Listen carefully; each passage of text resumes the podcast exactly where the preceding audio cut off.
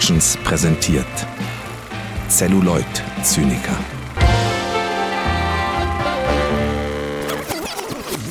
Und damit herzlich willkommen zu einer nigel-nagel-neuen Folge der Celluloid Zyniker. Heute mit einem wunderbaren Spezialgast, denn Moritz, mein Co-Host, ist noch im Urlaub. Der planiert die Pisten in Tirol irgendwo und deshalb habe ich mir aus dem fernen Berlin, aus unserer Hauptstadt, den lieben Patrick Lohmeier vom Bahnhofskino-Podcast eingeladen. Hallo Patrick. Hallo Finn. Hab das Gefühl, ich sei nie weg gewesen. Unsere letzte gemeinsame Folge ist ja erst ein paar Monate her.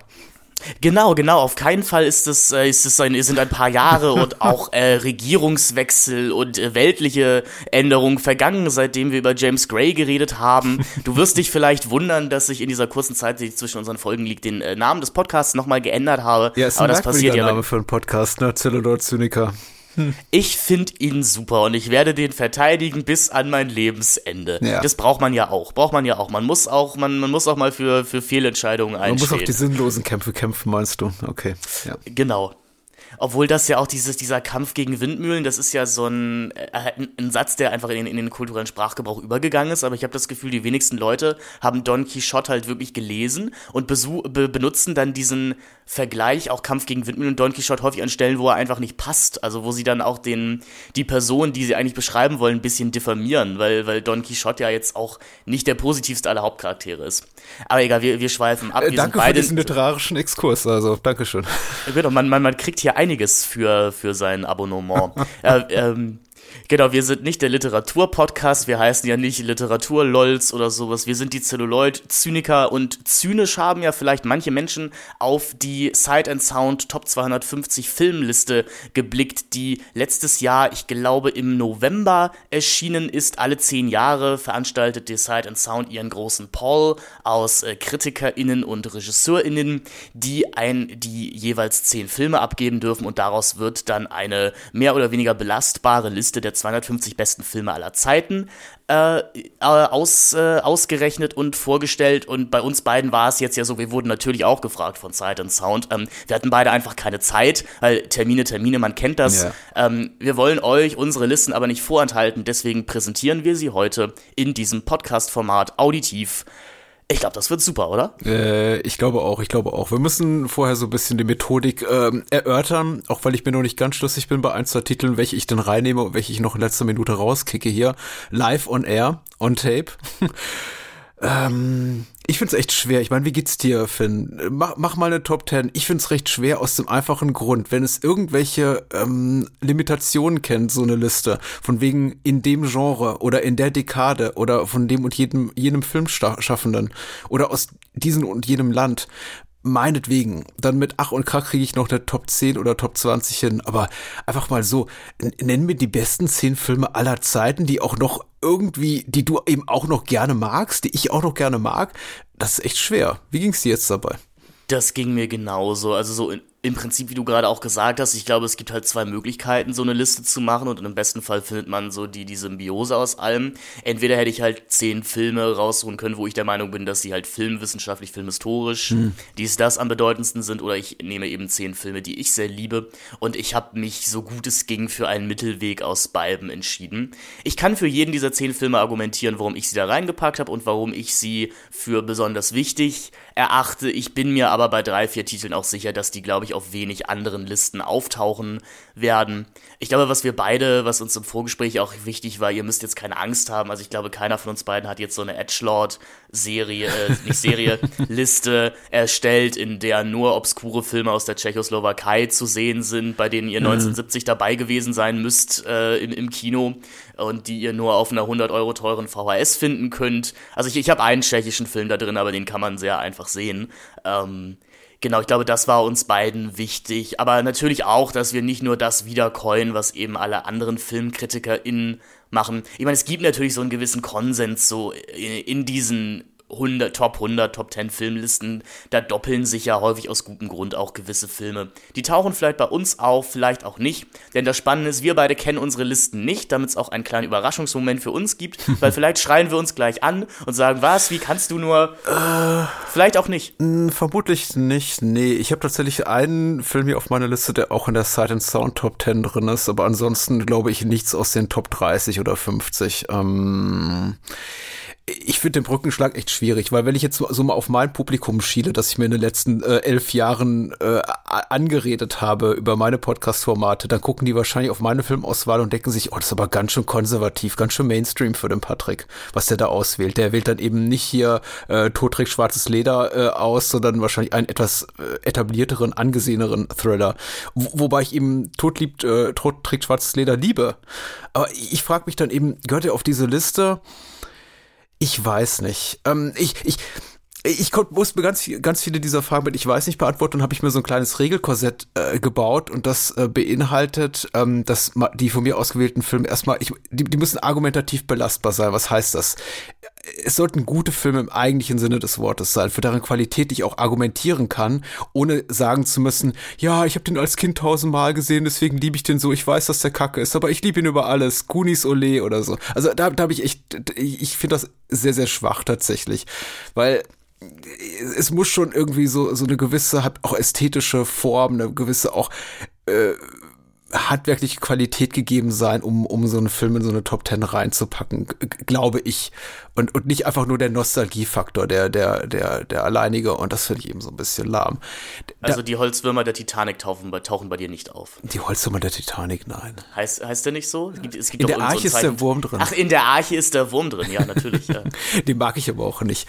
Äh, zwei, zweite Vorgabe war so für mich, an mich selber war, der Film muss potenziell mehrheitsfähig sein. Was heißt das? Ich muss mir zumindest ich muss mir zumindest die vage Chance ausrechnen, dass auch eine zweite Person, wenn ich denn an diesem Sight and Sound Poll mit äh, teilgenommen hätte, wofür ich natürlich keine Zeit hatte, wie du schon sagst, auch nur für diesen Film gestimmt hätte, so dass der vielleicht auch unter Honorable Mentions auftaucht. Also ich möchte nicht einen Film wählen, bei dem ich Mutterseelen allein dastehe und den wahrscheinlich noch nicht mal jemand außer mir gesehen hat, weil genau, dass da dieses Edgelordige, da, da kann ich mich da ganz toll fühlen, so von wegen, ach, ich kenne diese, äh, die, diese obskure Dokumentation über äh, Single-Mütter in Rumänien aus den 50er Jahren aber das, es gibt eben auch keinem was. Und der Film ist auch nirgendwo erhältlich, auch auf keinem physischen Medien Medium und schon gar nicht digital irgendwo. Also das, das bringt gar keinem Menschen was. Ähm, dann so ein bisschen, ja genau, dieser Hauch von popkulturellem Echo, den sollte der Film schon hinterlassen haben, entweder äh, für die gesamte Kunstform des Kinos, des Films oder eben für den gesellschaftspolitischen Diskurs oder eben innerhalb der Karriere des Filmeschaffenden. Also der Film sollte eine filmhistorisch mehr oder weniger große Relevanz haben. Also er sollte nicht einfach da gewesen sein verpufft sein und drei Tage später redet keiner mehr drüber.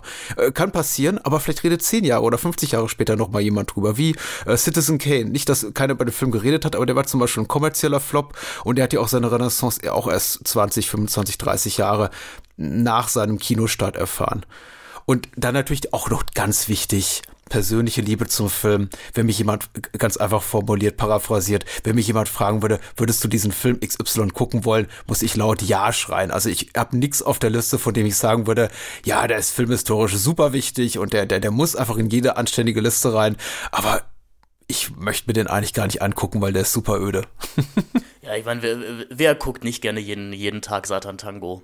Wenn, ähm, das ist aber ein guter Punkt, den du gerade ansprachst, weil mir war halt auch wichtig, dass das Filme sind, die, auch wenn sie vielleicht schon älter sind, die uns auch irgendwie noch was über die Gegenwart erzählen können oder die ich halt auch häufiger in meinem Leben gesehen habe und jedes Mal was Neues rausziehen konnte. Also wo ich gemerkt habe, das sind vielleicht auch Filme, die, die mit dir wachsen und die auch mit ihrer Zeit wachsen. Mhm. Das, das war mir halt auch wichtig. Also dass es halt kein Film ist, wie du auch gerade eben erwähntest, wo man sagt, ja, der ist bestimmt, der ist natürlich für die 50er Jahre wahnsinnig wegweisend, aber heutzutage guckt man eben drauf und denkt sich, nee, ja gut, das ist natürlich der Grundstein für vieles, was wir später gesehen haben, aber es ist eben auch nur der Grundstein. Mir, mir war eben wichtig, dass es auch Filme sind, die man heute wieder besuchen kann und sich merkt, ja, wow, ähm, die erzählen uns ja immer noch wahnsinnig viel. Sehr guter Zusatz. Ich muss auch dazu sagen, ich habe alle Filme, die hier auf meiner Liste stehen, in den letzten fünf Jahren mindestens einmal, die meisten davon mehrfach gesehen. Also da ist jetzt hier nichts so von wegen äh, schwammige Erinnerungen an die gute alte Zeit. Ich meine, meine Jugend liegt ja und Kindheit liegt schon sehr viel länger zurück als deine, aber ich kann mir vorstellen, dass man bestimmt auch mal auf den einen oder anderen Titel zurückgreift und sagt so, oh, den fand ich doch toll mit 13, der muss doch immer noch super sein. Hm.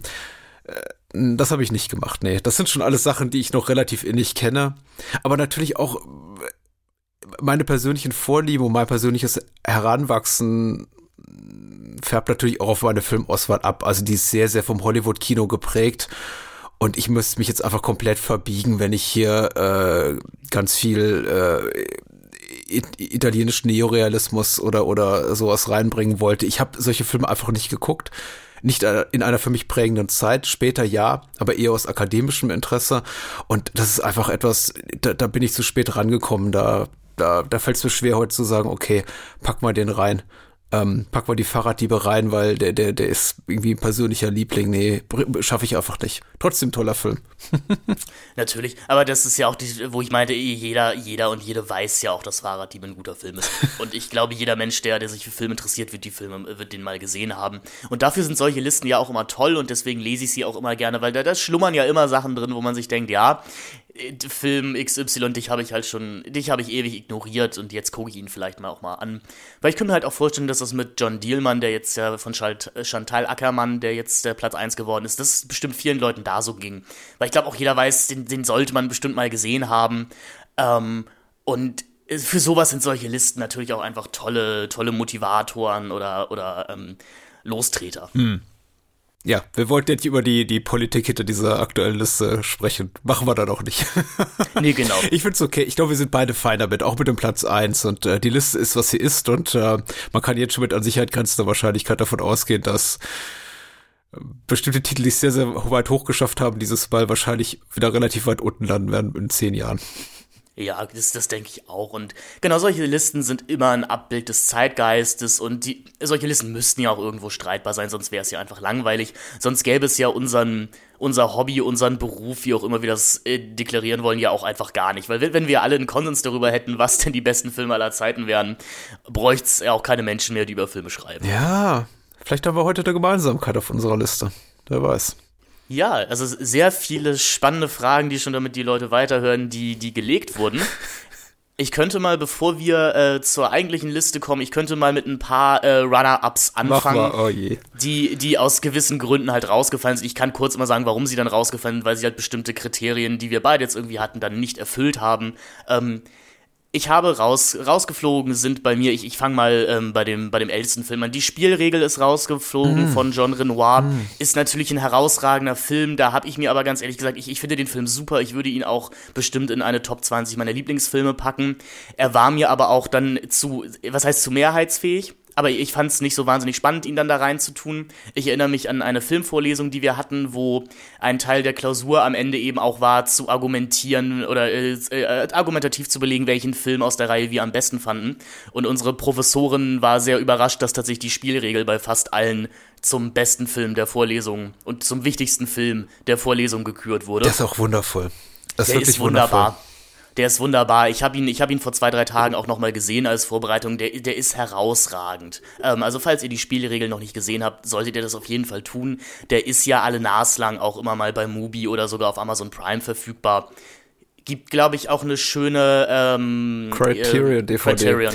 Ich habe ich hab den in den frühen 2000ern, als ich sehr viel in Filmforen unterwegs war, auch mal in meine Top 10 gepackt tatsächlich oder als Lieblingsfilm benannt. Aber ich glaube, da hat es mich doch mehr gekümmert, was andere Leute über meinen Filmgeschmack denken. Und dachte, der musste auch irgendwo rein, weil es ist ein authentisch großartiger Film. Der ist super gut. Aber mittlerweile denke ich auch so ein bisschen so wie du. Aber somit um die 20 dachte ich mir, ja, ich kann damit einen guten Eindruck hinterlassen, so in den Filmforen. Der Patrick ist auch so ein bisschen hier weltmännisch unterwegs, so im in, in, in Sachen Kino. Er kennt das europäische Kino. Ja, ja, er kennt das genau. so als Europäer ganz, ganz, ganz wagemutig, ja. Ja, der ist toll. Und dann äh, Clockwork Orange ist bei mir rausgeflogen. Hm. Ähm, tatsächlich, äh, es ist schwer bei Clockwork Orange von einem Lieblingsfilm zu reden, aber es ist äh, mein, mein liebster Kubrick. Ich konnte ihn auch äh, im Kino sehen. Das ist ja auch ein kleines Kriterium. Fast alle dieser Filme, die ich hier auf meiner endgültigen Liste habe, habe ich im Kino gesehen. Hm. bis auf ein, ein Film, wo es nicht möglich ist. Ähm, und äh, also bis auf ein paar wusste ich nicht an. Bei einem ist es absolut nicht möglich, aber genau. Äh, Clockwork Orange wisst ihr auch alle, äh, toller Film. Ähm, aber halt auch so ein bisschen kantig, äh, wo ich mir. Äh, mal, wer den Film, ich, ich denke, ihr wisst alle um den Ruf und um den Inhalt von Clockwork Orange. Herausragender Film, würde ich immer noch sagen, aber halt auch, ja, ein bisschen schwierig. Ähm, The Graduate ist bei mir rausgeflogen, die Reifeprüfung. Ich liebe die Reifeprüfung sehr.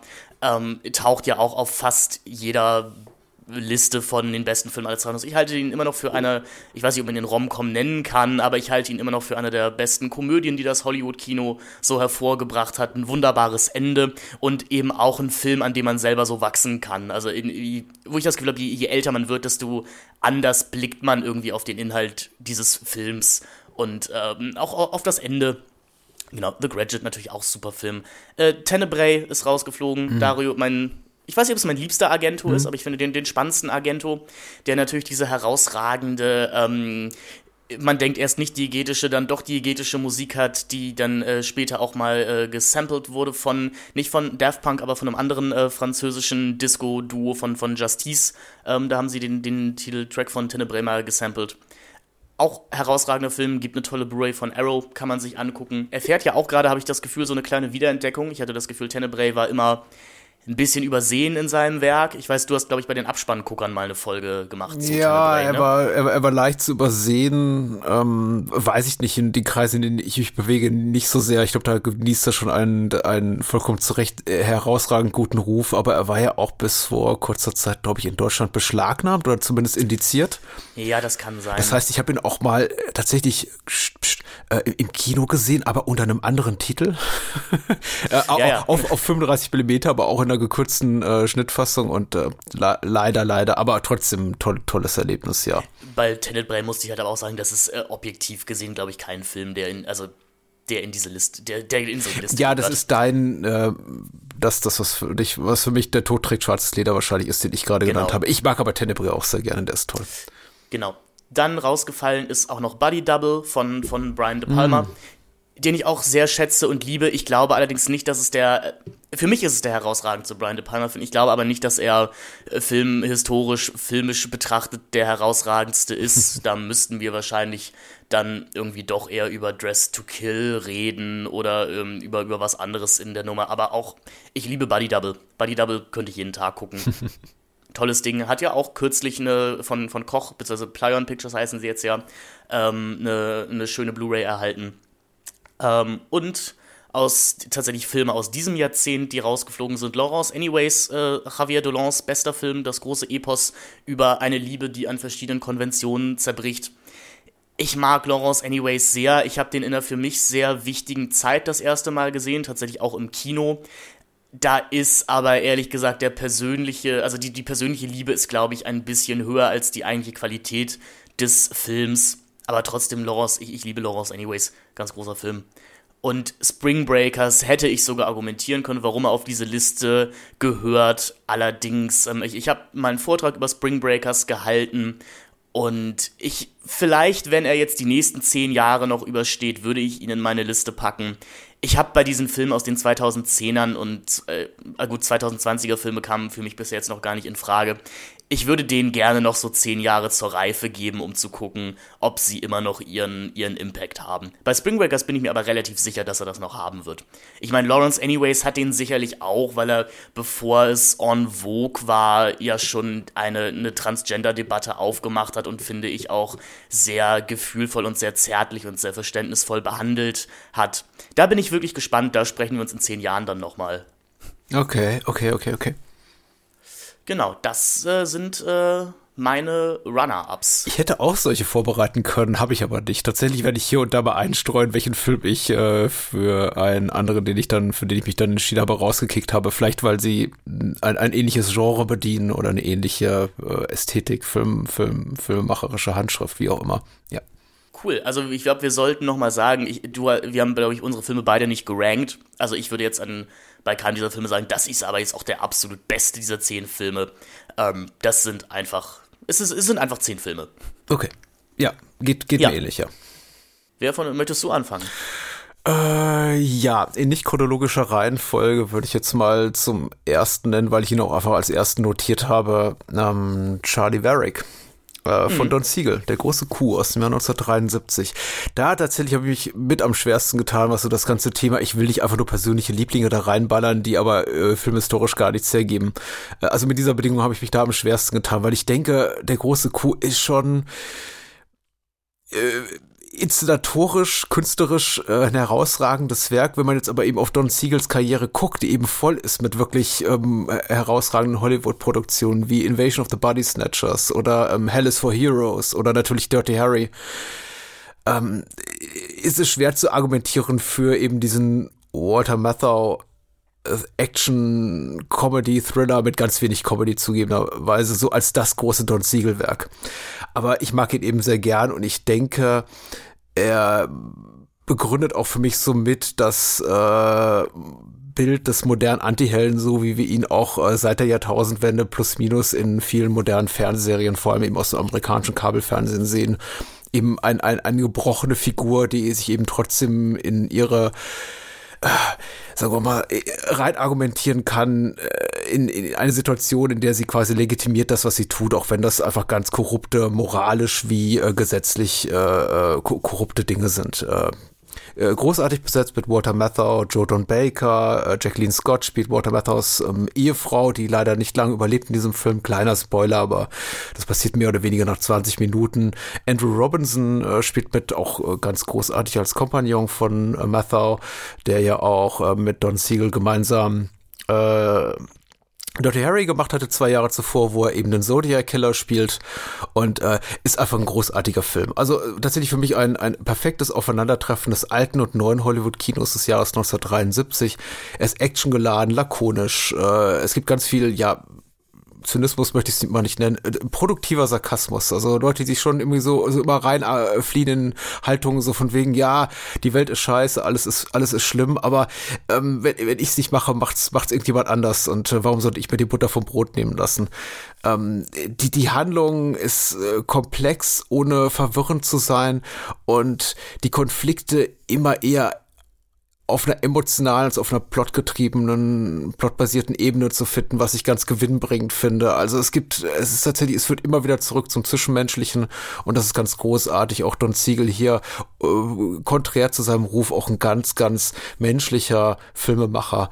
Ich, ähm, ich liebe ihn einfach sehr und äh, dass er kommt komplett von der ersten bis zur letzten Minute weit, weit weg von Hollywood gefilmt ist, nämlich in äh, in Reno, aber auch anderen Kleinstädten in Nevada ist auch noch mal ganz großartig und trägt zur sehr, sehr erfreulichen Ästhetik des Films bei. Also ein spannender Thriller, ähm, installatorisch ganz großartig und ein tolles Alterswerk des sowieso gemeinhin arg unterschätzten Don Siegel, der wie gesagt immer so als ähm, guter Handwerker geschätzt wird, glaube ich, aber äh, als wenig Stil, stilprägend, dabei war er das durchaus auch mit solchen Werken wie diesem, denke ich.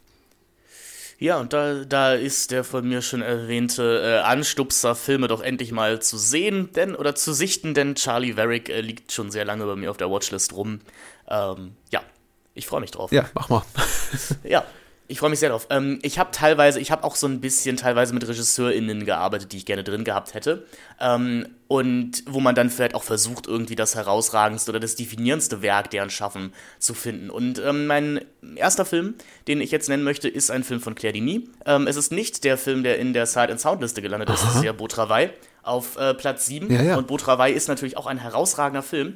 Ich bin aber der Meinung, dass der definierende Claire Denis-Film ein anderer ist, nämlich äh, US Go Home, ein äh, Fernsehfilm, den Claire Denis 1994 produziert hat, mit 68 Minuten auch sehr kurz. Wir haben ja am Anfang gesagt, wir wollen hier keine Edgelord-Sachen machen. Ähm, das ist so ein bisschen edgelordig, aber ich sag mal so, der Film ist durchaus verfügbar. Ähm, und es ist jetzt auch nicht so schwer, den zu finden. Ähm, US Go Home äh, hat einen fast schon nicht existenten Plot. Es geht um zwei TeenagerInnen, äh, Martin und äh, Marlene, die beide auf einer Party ihre Jungfräulichkeit verlieren wollen. Und das ist es eigentlich auch. 68 Minuten lang begleiten wir diese beiden Mädchen bei ihrem Leben in den 60ern in, den, in einem Vorort von Paris. Paris existiert immer nur als größere Stadt im Hintergrund. Äh, und auch mit, mit, einer der ersten Sätze des Films, um Paris geht's hier nicht. Also hier geht's wirklich um das ganz, ganz Kleine, das dann plötzlich ganz groß werden kann. Und was Claire Denis ja schon immer gemacht hat, die macht Körperkino. Die macht Kino über Körper in Bewegung, meistens zu Musik. Und das macht dieser Film in vollendeter Form fast durchgehend. Es gibt eine großartige Tanzsequenz äh, zu Hey Jip von den Birds. Äh, Vincent Gallo hat am Ende noch einen kleinen Gastauftritt als amerikanischer GI. Mhm. Und das Beste an diesem Film ist einfach ähm, auch als Kommentar vielleicht auf die Teenie-Filmwelle, die zu dieser Zeit in den Mitte der 90er Jahre auch gerade in den USA wieder erstärkte, mit welcher Lakonie und auch mit welcher, ich will es nicht Gleichgültigkeit nennen, aber wie herrlich reflektiert er auf das Teenager-Dasein blickt. Denn am Ende sitzen unsere beiden TeenagerInnen da, sie haben ihre Jungfräulichkeit verloren, Spoiler, und sagen, ja, das war's jetzt. Hm? Das war's jetzt? Hm? Okay. Und Claire Denis ist ja sowieso immer die Meisterin des Abspannsongs, also des, des perfekten Films für die Credits. Und das ist eine der einzigen Male, ich, ich saß davor und mir dachte, es wäre so perfekt, wenn jetzt These Days von Nico laufen würde. Das wäre der perfekte Song, um diesen Film abzuschließen. Und was kommt im Abspann? These Days von Nico. Da habe ich mich sehr drüber gefreut. ähm, US Go Home, ein ganz, ganz großartiger Film. Ist, also wie gesagt, ich sag mal, wenn ihr das mal bei Google eingebt, werdet ihr den Film, glaube ich, sehr schnell finden. okay, okay. Äh, ist sortiert tatsächlich, habe ich nie vorgehört. Ähm, muss ich mal nachholen, offensichtlich. Hm, ich bleib bei Teenager-Mädchen. Ähm, oder älteren Teenagern. Äh, und zwar möchte ich über Ghost World sprechen.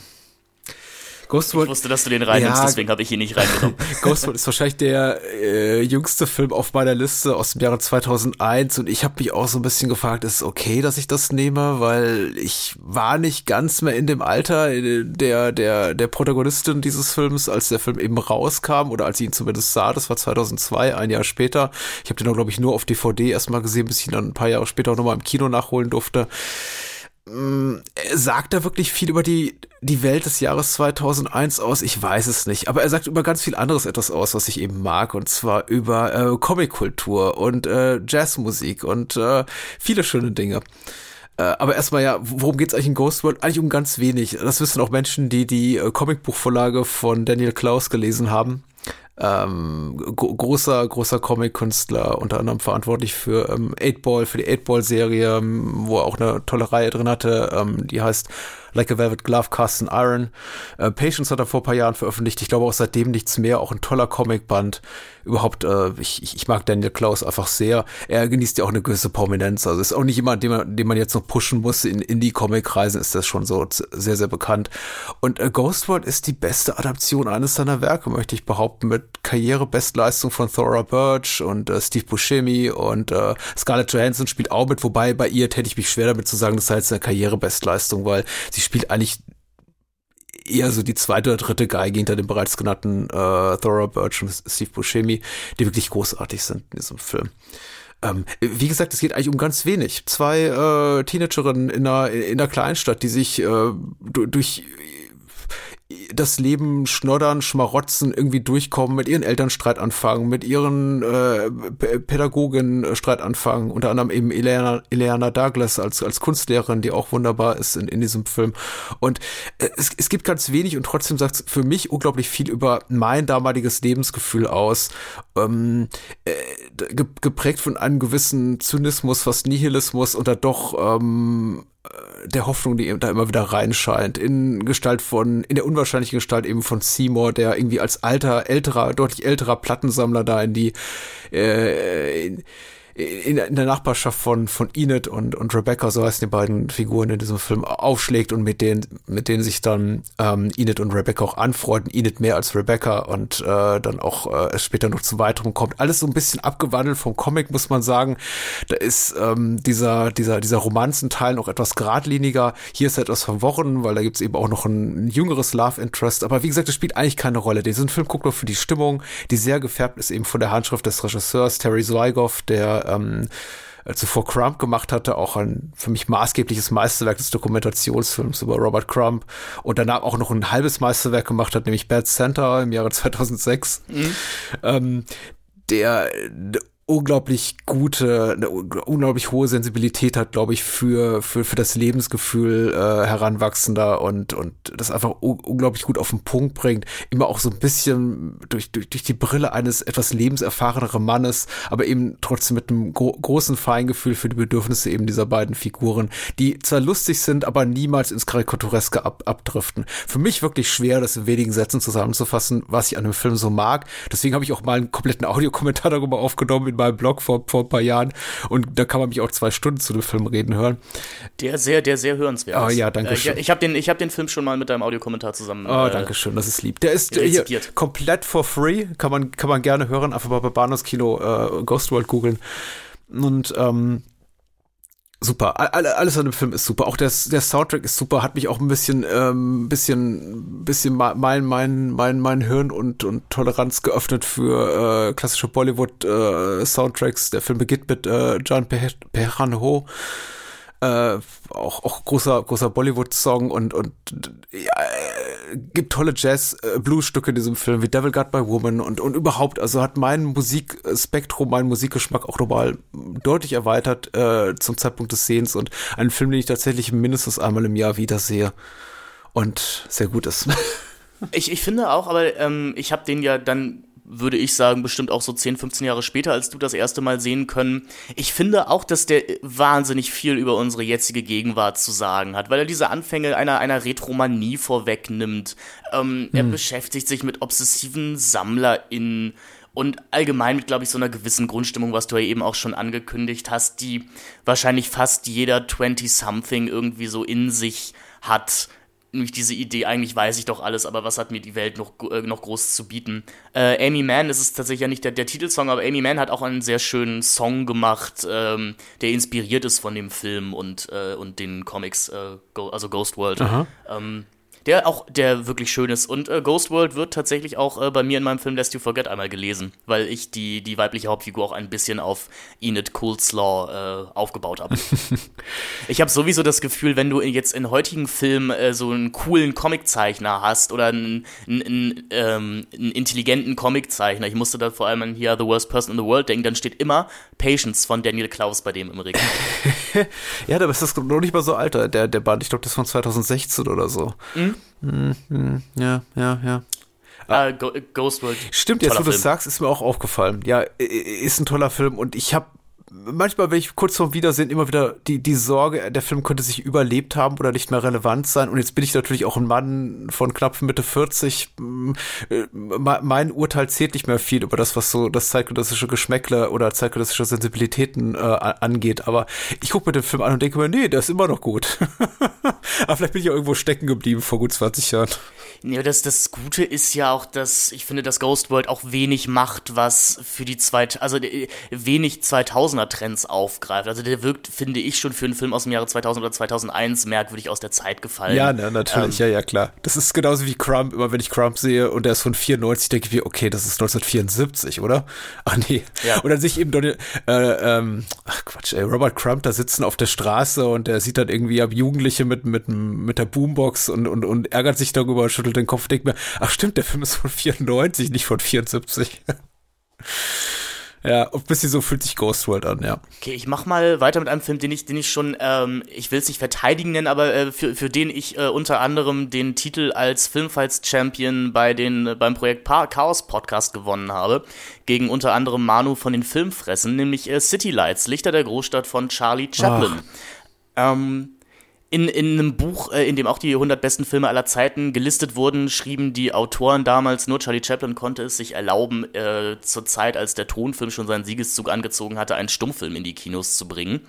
Ähm, und City Lights bestätigt das auf einen, dieser Film braucht keinen Ton. Große magische Kinomomente, wie wenn das blinde Blumenmädchen am Ende ihren Tramp, also Charlie Chaplin als den Tramp endlich anguckt, da sind Worte einfach überflüssig. Und City Lights ist ja so ein toller Film, finde ich, weil das ist auch ein Film, der mit einem altert. Oder man, man altert und entdeckt neue Aspekte in diesem Film. Als Kind war das für mich einfach ein super lustiger Comedy-Film. Und je älter man wird, desto trauriger wird das Ganze irgendwie auch. Desto mehr merkt man, wie, wie einem hier irgendwas über eine Arbeiterklasse erzählt wird, über den American Dream, wie die Tramp-Figur tragische Aspekte abgerungen bekommt, die in den anderen Chaplin-Filmen nicht unbedingt drin sind. Und natürlich einfach bis heute große ikonische Bilder wie der Boxkampf, dies, das, City Lights, liebe ich abgrundtief. Hm. Ähm, ja. Toll. Wenn, wenn ihr jemals, also wenn, wenn ihr jemals einen Stummfilm seht, ich glaube, Lichter der Großstadt ist ein guter, ist, ist ein gutes Einstiegs, äh, es ist ein guter Einstiegsfilm da rein. Ja, ja, ja. Aber es gibt, äh, es, es gibt auch relativ wenige Texttafeln, das ist ja auch immer, finde ich, durchaus ein, ein positives Attribut von Stummfilmen. Ähm, und ein, ein Film zum immer wieder schauen, immer wieder neu verlieben und immer wieder neue Aspekte da drin sehen. Mhm. Ich liebe ja auch tatsächlich das äh, äh, Hollywood-Stummfilm-Kino und äh, ich bleib auch immer, immer wieder bei, bei Lichter der Großstadt hängen als dem einen großen Lieblingsfilm aus dieser Zeit, obwohl ich eben bei anderen Filmen tatsächlich auch mehr lache. Also ich gucke auf das Gesamt, Gesamtwerk, äh, ich möchte nicht sagen das Gesamtschaffen von Buster Keaton, weil das wurde auch dann irgendwann relativ schnell schlecht und sein Alkoholismus immer größer. Aber ähm, City Lights ist nicht komisch, ist nicht so komisch, aber er ist unglaublich anrührend. Also er geht mir unglaublich nah und er war auch mal auf meiner Top Ten Liste und dann nicht mehr. Aber und ich glaube, für so einen Chaplin-Film ist es, glaube ich, die Hürde auch einfach geringer, sich den mal anzugucken, weil es, ist, es sind jetzt nicht vier Stunden hm. äh, Griffith-Film, den ihr euch mit Intoleranz ansehen müsst. Ja. Äh, was heißt müsst? Ähm, ich glaube, ich glaube, City Lights wird, werden auch eure Freunde, die vielleicht nicht so viele Filme äh, schauen, werden vielleicht am Anfang kurz protestieren, aber wenn ihr ihn dann eingelegt habt, dann sind alle dabei. ja, dann sind alle dabei. Ähm, ich, ich versuche es immer ein bisschen kürzer zu halten, weil ich jetzt bei Ghost World ein bisschen ausgeschwiffen, ausgeschweift, wie auch immer. Das ist ein bisschen ausgeartet so.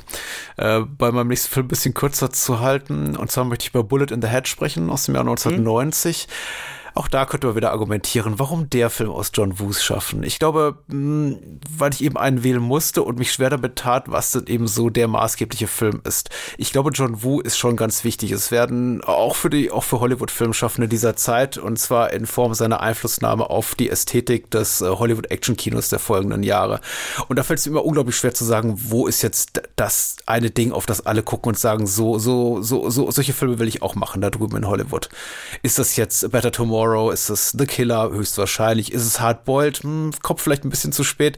Für mich ist ehrlich gesagt Bullet in the Head hm, der, der wichtigste John Woo-Film, weil es auch einer der ersten war, die ich gesehen habe. Auf Videokassette damals gekauft. Äh, aus Großbritannien total davon gepackt worden. Der Film hat mich fast überfordert, weil ich war eher auf das Blätter-Inferno gefasst und hatte vorher eben einen Schnittbericht gelesen in der Splatting Image und dachte, naja, mal gucken, wie da die Bloodscripts platzen, das wird schon irgendwie ein großer Spaß. Und am Ende des Films saß ich da vollkommen in Tränen aufgelöst und dachte, ach du Scheiße, ich bin so, sowas von fertig.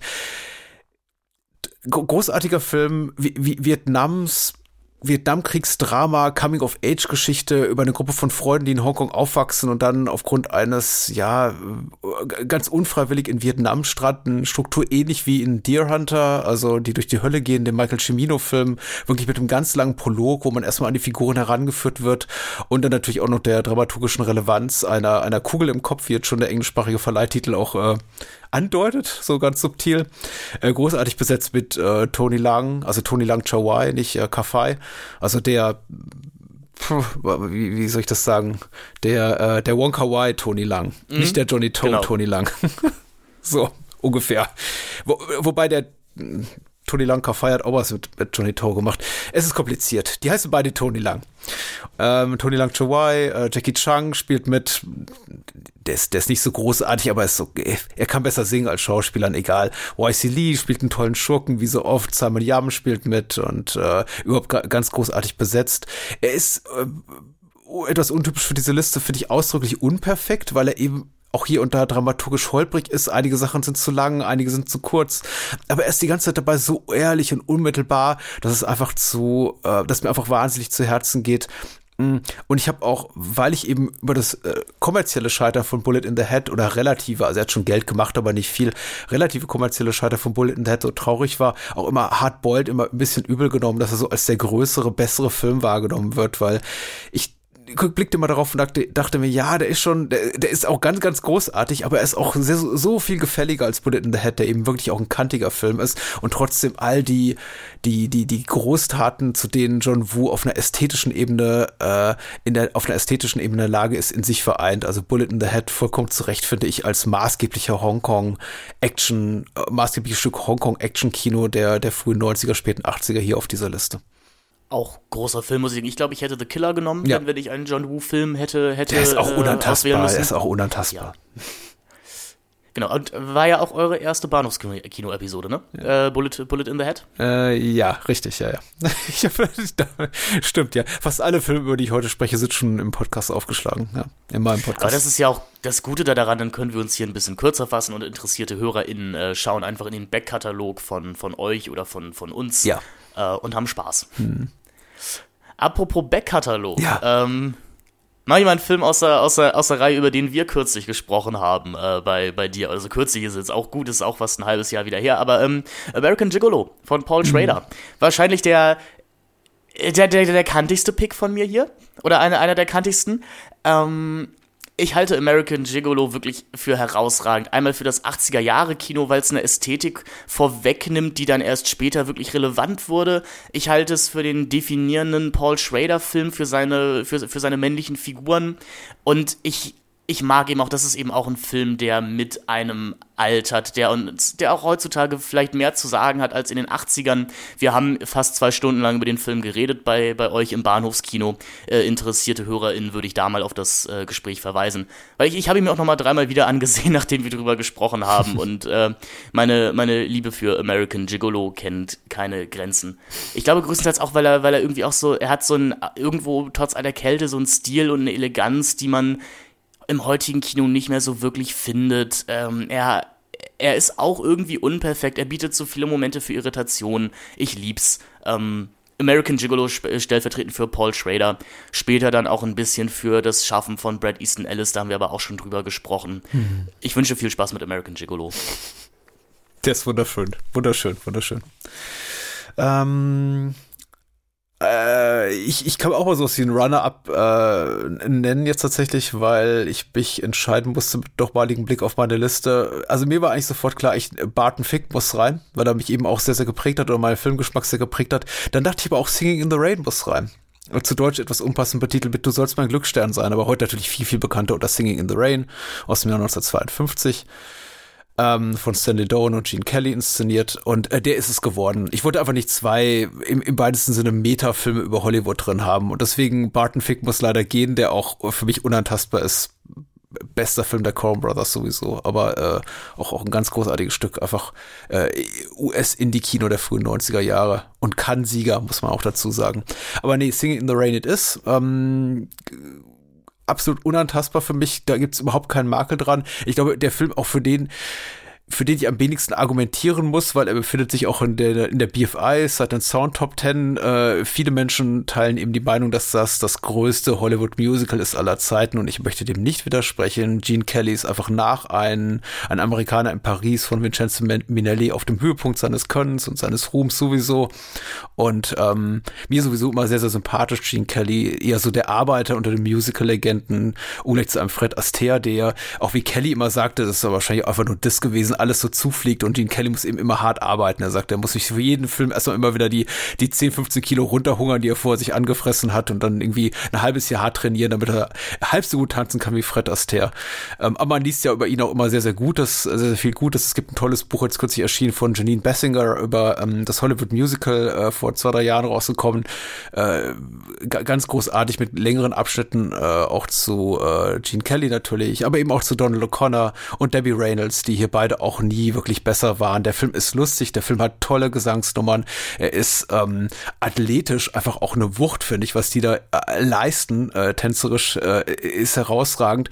Und natürlich hochmodern. Und ich glaube, das äh, schockt Leute immer auch so ein bisschen, die den Film zum ersten Mal sehen und dann einfach eine Abfolge an etwas altertümlichen, antiquierten Musical-Sequenzen erwarten, dass er eben schon im Jahre 1952 quasi äh, kommentiert, was da technisch vor sich geht im Hollywood-Kino 20 Jahre zuvor.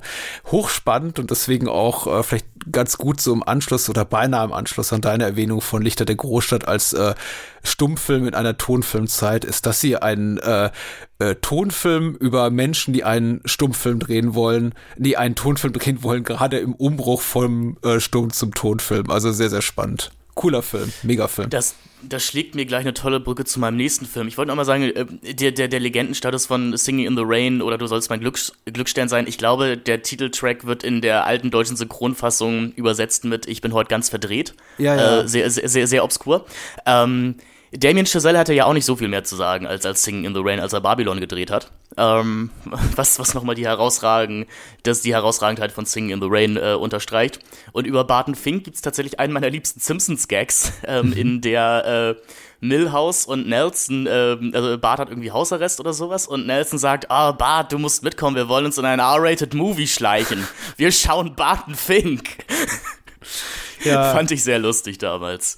Ähm, Barton Fink spricht mich natürlich auch persönlich an. Also damals wie heute. Ich meine, damals einfach so als, als äh, Thriller, gutes einfach Spannungskino, sehr, sehr atmosphärisch mit so einem Noir-Anstrich, aber natürlich auch so mit der ganzen Thematik. Es geht um Hollywood, es ist ein postmodernes Narrativ, aber gleichzeitig ähm, ein klassizistisches Setting, ähm, ein Film über Liebe und Abschau für Hollywood und natürlich auch hier mit dem Protagonisten, äh, mit dem Künstler als Protagonisten in Auseinandersetzung mit dem eigenen Kunstanspruch das ist schon, ist schon sehr, sehr aufgeladen und ich liebe den sehr, aber wie gesagt, er ist mir einfach, einfach thematisch zu ähnlich. Äh, und da muss ich mich entscheiden. Ein anderer großer Regisseur hat ja auch einen Film über die Stummfilmzeit Hollywoods gedreht. Nicht Damien Chazelle, sondern ähm, Billy Wilder hat ja äh, Sunset Boulevard gemacht. Mhm. Äh, der ist es nicht bei mir geworden, obwohl ja. es natürlich auch ein herausragender Film ist, wie fast alles von Billy Wilder. Nein, ich rede von The Apartment ähm, oder Das Appartement, wie äh, der alte deutsche Titel war nach alter deutscher Rechtschreibung. Ähm, halte ich für Billy Wilders herausragendstes Werk und wenn mich jetzt wirklich mal jemand nach meinem absoluten Lieblingsfilm fragen würde, ist es wahrscheinlich The Apartment. Oh, ähm, okay. Alles, alles, was ich mir autodidaktisch über Filme machen und schreiben gelernt habe, habe ich von The Apartment gelernt. Ich, ich vergöttere diesen Film. Es ist ja je nach Standpunkt entweder die, das lustigste Drama oder die traurigste Komödie, die jemals gedreht wurde. Ähm, ein das ist jetzt, das sage ich jetzt wirklich mal so, ein besseres Drehbuch werdet, wird man wohl nicht mehr finden oder es gibt ganz wenige Drehbücher, die an die Kunst von dem hier heranreichen. Ich konnte ihn auch mal im Kino sehen, weil das Metropolis, ein tolles Kino hier in Hamburg, ihn in der Klassiker Sneak Pre, in der Klassiker Sneak gezeigt hat. Ähm, man, man kann nicht mehr als The Apartment einfach vergöttern, die ich weiß ja nicht mal, ob es überhaupt eine Liebesgeschichte ist. Es ist ein toller Film auch wieder über Arbeiterverhältnisse, über Leben in der Großstadt, über Vereinsamung, über Menschen, die dann doch wieder zusammenfinden in seiner stilvollen Schwarz-Weiß-Fotografie, so elegant. Fred McMurray als toller Schurke, der ja auch schon vorher ein paar Mal mit Billy Wilder zusammengearbeitet hat. Vielleicht Jack Lemmons beste Performance mhm. und äh, Shirley MacLaine auch natürlich bezaubernd wie immer. Wer The Apartment noch nicht gesehen hat, bitte holt das nach. Ähm, wie schon gesagt, this is where the cookie crumbles. Crumble-wise.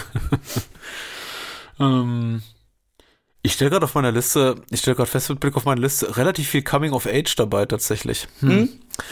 Ähm, dann haken wir das Thema jetzt mal ab. Ähm, nee, haken wir noch nicht ganz ab. Ähm, haben wir noch einen. Wir haben noch zwei tatsächlich. Ähm, und ein, Bei mir auch noch. ich finde das sowieso eine, immer so eine bisschen merkwürdige Genrezuordnung, weil was heißt Coming of Age? Also ich habe das Gefühl, ich war so bis 30 nicht wirklich erwachsen. Also ich, ich glaube, über mein Leben hätte man, glaube ich, mit mir als 27-jährigen Protagonisten noch einen Coming of Age-Film drehen können, weil ich da immer noch äh, so, so, so verwirrt war und so durch mein Leben starkste, ohne wirklich irgendwie Sinn, wo es mich dann, oder, oder irgendwie Verständnis darüber, wo es mich eines Tages hinführen würde. Also äh, keine Ahnung. Aber die Protagonisten in den Filmen, die ich ausgewählt habe, sind deutlich jünger. Und so eben auch in äh, Walkabout von Nicholas Rogue, musste mir 1971. Nicholas Rogue, ähm, ich glaube, trotz seiner relativ großen Prominenz für mich ein als ewig unterschätzt unterschätzt wahrgenommener, also unterschätzter äh, Regisseur wahrgenommen. Ich weiß nicht warum, ist wahrscheinlich Quatsch, aber ich vielleicht liegt es einfach daran, dass Menschen zwar seine Filme kennen, aber über ihn als Künstler relativ wenig gesprochen wird. Dabei hat er große Sache, großartige Sachen gemacht an der Seite von Donald Cammell Performance, natürlich mit Mick Jagger, dann später Wenn die Gondel Trauer tragen, riesiger Erfolg, Don't Look Now. Ich mag den deutschen Titel von Don't Look Now, aber äh, Don't Look Now ist einfach besser als, als wenn die Gondel Trauer tragen. Das klingt wie ein Simmel-Roman ein bisschen. Ja. Also nichts gegen Simmel, aber. Äh, Bitte lass die Blumen. Ja, es, sagen wir mal so, es hat mich dazu verleitet, diesen Film zu gucken oder auch meine Eltern dazu verleitet, mich diesen Film gucken zu lassen, ähm, weil er vielleicht auch betont harmlos wirkt oder mhm. eben wie ein Melodrama. Aber gut, äh, ist und Dann nicht. kommen die ersten fünf Minuten und man merkt, es ist ein ja, anderer Film. kommen die letzten zwei Minuten und die sind auch furchtbar und ach ja. Äh, der Mann, der vom Himmel fiel, hat er gemacht, Eureka und natürlich auch für die äh, Jüngeren unter uns, die sich haben äh, in den frühen 90ern verstören lassen, äh, The Witches, Hexen, Hexen nach Roald Dahl. Ähm, auch eine tolle Adaption. Ähm, ich mag den Film einfach sehr. Walkabout ist auch wiederum eine ganz, ganz einfache Geschichte. Äh, das wird dem Film auch hier und da zum Vorwurf gemacht. Ich glaube insbesondere von der deutschsprachigen Kritik. Er sei zu einfach, zu simplizistisch ähm, oder simplistisch sagt man, keine Ahnung. Also einfach zu grob gezeichnet. Mit dem groben Stift eigentlich eine klassische Hänsel und Gretel Geschichte äh, von zwei Kindern, die sich von ihrer mörderischen Familie emanzipieren müssen. In dem Fall eben der Vater, der einfach mit äh, äh den zwei Kindern ins australische Outback rausfährt, mutmaßlich um zu picknicken und dann dann äh, ein Gewehr rausholt und diese umbringen will. Und die Kinder können eben fliehen. Äh, der, sie entkommen dem Vater, verstecken sich und der Vater äh, resigniert und richtet sich selber hin. Und äh, es klingt ganz, ganz furchtbar. Und man, man meint eigentlich, der, der Film hat sich damit schon dramaturgisch in so eine Ecke getrieben, dass er daraus nicht mehr rauskommen kann nach diesen ersten zehn Minuten. Und trotzdem schafft es der Film am Ende ein sehr, sehr lebensbejahendes, unheimlich optimistisch gefärbtes Stück Kino zu sein. Mit einer gewissen, mit einem gewissen melancholischen, lamentierenden Blick auch zurück auf verpasste Möglichkeiten, ganz klar am Ende. Ich möchte auch nicht zu viel vorwegnehmen, aber doch äh, letztendlich ähm, finde ich ein sehr, sehr, sehr bauliches Werk, was ähm, aber ehrlich ist an, an, an jedweder Stelle und glaube ich auch einen sehr, sehr ehrlichen Einblick gibt in die kindliche Psyche und einfach auch so, und deswegen wurde ihm auch, glaube ich, so ein bisschen der, der Vorwurf der Schwarz-Weiß-Malerei oder der sehr äh, schlicht gestrickten Erzählweise zum Vorwurf gemacht, der ihm alles abklappert, was es da so gibt an, an Thematiken, die Kinder interessieren. Auseinandersetzung mit äh, Gewalt, Erwachsenen, Sexualität, Pipapo, mit allem, mit der Natur und auch Umweltzerstörung und äh, menschgemachter Umweltzerstörung natürlich hau hauptsächlich. Und ähm, da ist viel drin in diesem Film, gleichzeitig aber eben wunderschön gefilmt, äh, wunderbar orchestriert, ganz toll gespielt mit äh, David Gulpilil ähm, als namenloser Eingeborener oder im Original, glaube ich, einfach nur als Black Boy betitelter äh, Protagonist, ähm, einer eine der drei Hauptdarsteller. Mh der die äh, ein, ein Aboriginal, der die Kinder eben durch diesen australischen Outback führt, zurück in die Zivilisation, wo sie dann am Ende eben auch landen äh, und der auch in späteren Jahren aufgeschlagen ist in Peter Weir's Last Wave, Mad Dog Morgan oder allen möglichen Filmen, die in Australien angesiedelt waren. Ich glaube auch in Crocodile Dundee ist er zu sehen. Äh, weibliche Hauptrolle spielt Jelly Agatha, auch toll, bekannt aus American Werewolf. Äh, äh, den kleinen Jungen spielt er noch als, als dritten äh, Luke Rogue, der, der Sohn von Nicholas Rogue, unter seinem Rollennamen, ich glaube unter seinem Künstlernamen Lucien John. Äh, spielt alles keine Rolle. Einfach angucken, tatsächlich unverzaubern lassen. Mir unglaublich, fällt unglaublich schwer, warum äh, dieser Film so großartig ist äh, in, in zwei, drei Minuten irgendwie hier runterzubrechen. Aber es gibt einen Grund dafür, warum das hier als das maßgebliche Werk für den Beginn der australischen New Wave genannt wird äh, in den frühen 70ern. Der Film schlug auch 71 gemeinsam mit äh, Wake and Fright von Ted Kotcheff in Cannes auf, hat nichts gewonnen, aber auf jeden Fall ein Ausrufezeichen gesetzt in der Form von wegen, oh, die Australier können auch Filme machen. Und dann ein paar Jahre später hatten wir eben äh, Peter Weir und äh, ich glaube Roger Spottiswood, äh, auf jeden Fall äh, George Miller und äh, la lauter großartige Namen, die plötzlich äh, nach Hollywood äh, Einzug hielten und äh, verdientermaßen. Großartiger Film. Ich verwechsle aus irgendeinem Grund immer äh, Walkabout und äh, Wake and Fright miteinander und ich weiß gar nicht mal warum, weil so viel haben sie haben sie gar nicht mit. Nee, Aber ich, ich denke nee, immer, ich denke immer, dass ich ich denke immer, dass der jeweilige Film der andere ist. Ja. Nee, also, also ich, Wake and Fright, erwachsene Protagonisten, die die ganze Zeit saufen. Ähm, und hier werden in Walkabout werden Büffel getötet und in Wake and Fright sind es äh, Kängurus, ja. Das ist die Verbindung. Ja. genau. Und da willst du beim nächsten Film Cannibal Holocaust. Nein, mhm. keine Angst. ähm, nein, jetzt wo du es gesagt hast, ich habe auch doch recht viel Coming of Age hier oder auch noch einen Film, worüber man darüber diskutieren könnte, ob es Coming of Age ist. Ich habe jetzt einen Film, bei dem ich glaube ich auch ein bisschen argumentieren muss, aber ich ich wohne in Hamburg, das wissen vielleicht äh, äh, äh, regelmäßige HörerInnen und LeserInnen von Sachen, wo ich auftrete. Und ich suche, man sucht ja immer mal auch nach Büchern, nach Filmen, nach Alben, die so bestimmte Lebenssituationen oder die bestimmte Städte abbilden und charakterisieren, wo du sagst, das ist, das ist ein Kunstwerk, das die Stimmung, die das Leben in einer bestimmten Metropole komplett abbildet. Vielleicht kann man, ähm, vielleicht hat Woody Allen das für New York geschafft in den 70ern und hat irgendwie so ein bisschen auch das New York erfunden, über das wir reden, wenn wir New York meinen. Helmut Dietl hat sicherlich irgendwie das München erfunden, äh, von dem wir reden, wenn wir drüber reden. Und ich glaube, absolute Giganten ist der definitive Hamburg-Film. Hm. In Hamburg ist, es gibt so ein Zitat von Bernd Begemann, der gesagt hat, in äh, Städten mit Häfen haben die Menschen noch Hoffnung. Hamburg hat einen sehr großen Hafen. Äh, Hamburg, Hamburg ist eine Stadt der Seefahrt, aber dieser Hafen ist da. Theoretisch liegt die ganze Welt vor dir, aber man macht nichts drauf. Hamburg, auch in Hamburg zu leben, ich liebe diese Stadt, aber es, es fühlt sich immer wie so eine Zwischenstation an. Es, es fühlt die ganze Stadt ist immer in so einem merkwürdigen Umbruch, in einem merkwürdigen Wandel und man hat nie das Gefühl, dass hier alles endgültig ist. Und Absolute Giganten ist ein Film über einen Menschen, der tatsächlich mal den ja das Risiko auf sich nimmt und aus Hamburg verschwinden möchte, der sein Leben in einer Nacht ändern möchte. Es geht um Floyd, Walter und Rico, drei beste Freunde. Und Floyd, nachdem er seine Jugendstrafe abgesessen hat, ähm, möchte aus Hamburg verschwinden, möchte auf ein Containerschiff gehen und die Welt bereisen. Und wir erleben die letzte drei Nacht, die, die letzte Nacht dieser drei Freunde, in der sich all das entlädt, was sich über eine wahrscheinlich jahrzehntelange Freundschaft aufgestaut hat. Ein zutiefst melancholischer, wunderschöner Nachtfilm, der natürlich auch in Hamburg zeigt, dass so nicht mehr existiert. Also dieses, dieses 90er Hamburg, viele Orte, die wir da sehen, die gibt es nicht mehr. Manche aber schon noch. Und das Schöne ist, dass eben die Orte, die es noch gibt, die bestimmten Straßen, die sehen halt, die sehen dann doch noch genauso aus. Ich habe den Film mal mit einem meiner Mitbewohner geguckt, ähm, als wir unserem neuen mexikanischen Mitbewohner Hamburg filmisch zeigen wollten und meinten beide, ja, die, die Straße sieht immer noch genauso aus. Ähm, und der Film kommentiert ein sich wandelndes Stadtbild auch, aber er macht macht's nicht so offensichtlich. Also beziehungsweise er macht's erst so, dass wir Jahrzehnte später das verstehen können. Es gibt natürlich diese großartige Endszene, wo sie äh, auf die Landungsbrücken schauen und ähm, nebenan sehen wir, wie schon der König der Löwen Musical Tempel gebaut wird. Äh, oder wir wir sehen die noch nicht existente Elbphilharmonie. Also wir sehen diesen alten äh, Ponton, auf dem dann später die Elbphilharmonie gebaut wurde. Mm. Ich glaube, was Coming-of-Age-Filme angeht, geht es nicht, nicht besser als Absolut die Giganten. Ein großartiger Soundtrack auch von der Band Sophie, der, wie Sebastian Schipper mal meinte, komplett aus Versehen entstanden ist, mhm. weil der äh, Music Supervisor ihm eigentlich einen komplett anderen Titel vorspielen wollte, aber sich verklickt hat in der Stereoanlage und dann eben diese, dieses wabernde ähm, dieses wabernde Geigenstück, das den Film begleitet, äh, lief. Und dann müssen wir oh nein, nein, nein, das ist der falsche Track. Und Schipper meinte, nein, perfekt, ähm, das nehmen wir.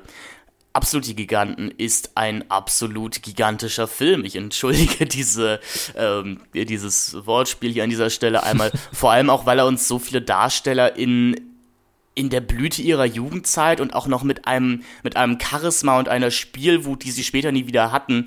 Der Film hat natürlich eine etwas melancholische, tragische Grundstimmung, die wird jetzt in der Rücksicht nochmal tragischer, dadurch, dass eben Frank Gehring die Hauptrolle spielt. Und wir alle wissen, dass Frank Gehring viel zu früh von uns gegangen ist. Vor allem natürlich lustig, weil er den Film relativ direkt nach Funny Games gedreht hat und ähm, meinte, er, er wollte gerne mal was anderes spielen. Ähm, und Florian Lukas und Antoine Mono Jr. sind noch mit dabei. Bei Antoine Mono Jr. sicherlich am tragischsten, weil er heutzutage eigentlich nur noch als Technik bekannt ist aus der Saturn-Werbung. Mhm. Und gut, Florian Lukas ist ja eigentlich ein guter, der hat in vielen tollen Sachen mitgespielt, aber ich würde sagen, so gut wie hier waren sie nie wieder. Julia Hummer als weibliche Hauptrolle ein kleiner Auftritt, der aber im Gedächtnis bleibt. Und auch hier finde ich, ist es ein Film, der Stil in, in oder die Art, wie diese Figuren reden, wie sie sich bewegen und auch wie sie rumlaufen, das kommt wieder. Also man, man hat hier selten das Gefühl, dann doch einen Film von 99 zu sehen, weil wie gesagt, die Kleidung, die Ausdrucksweise, die Attitüde, die ist immer noch da.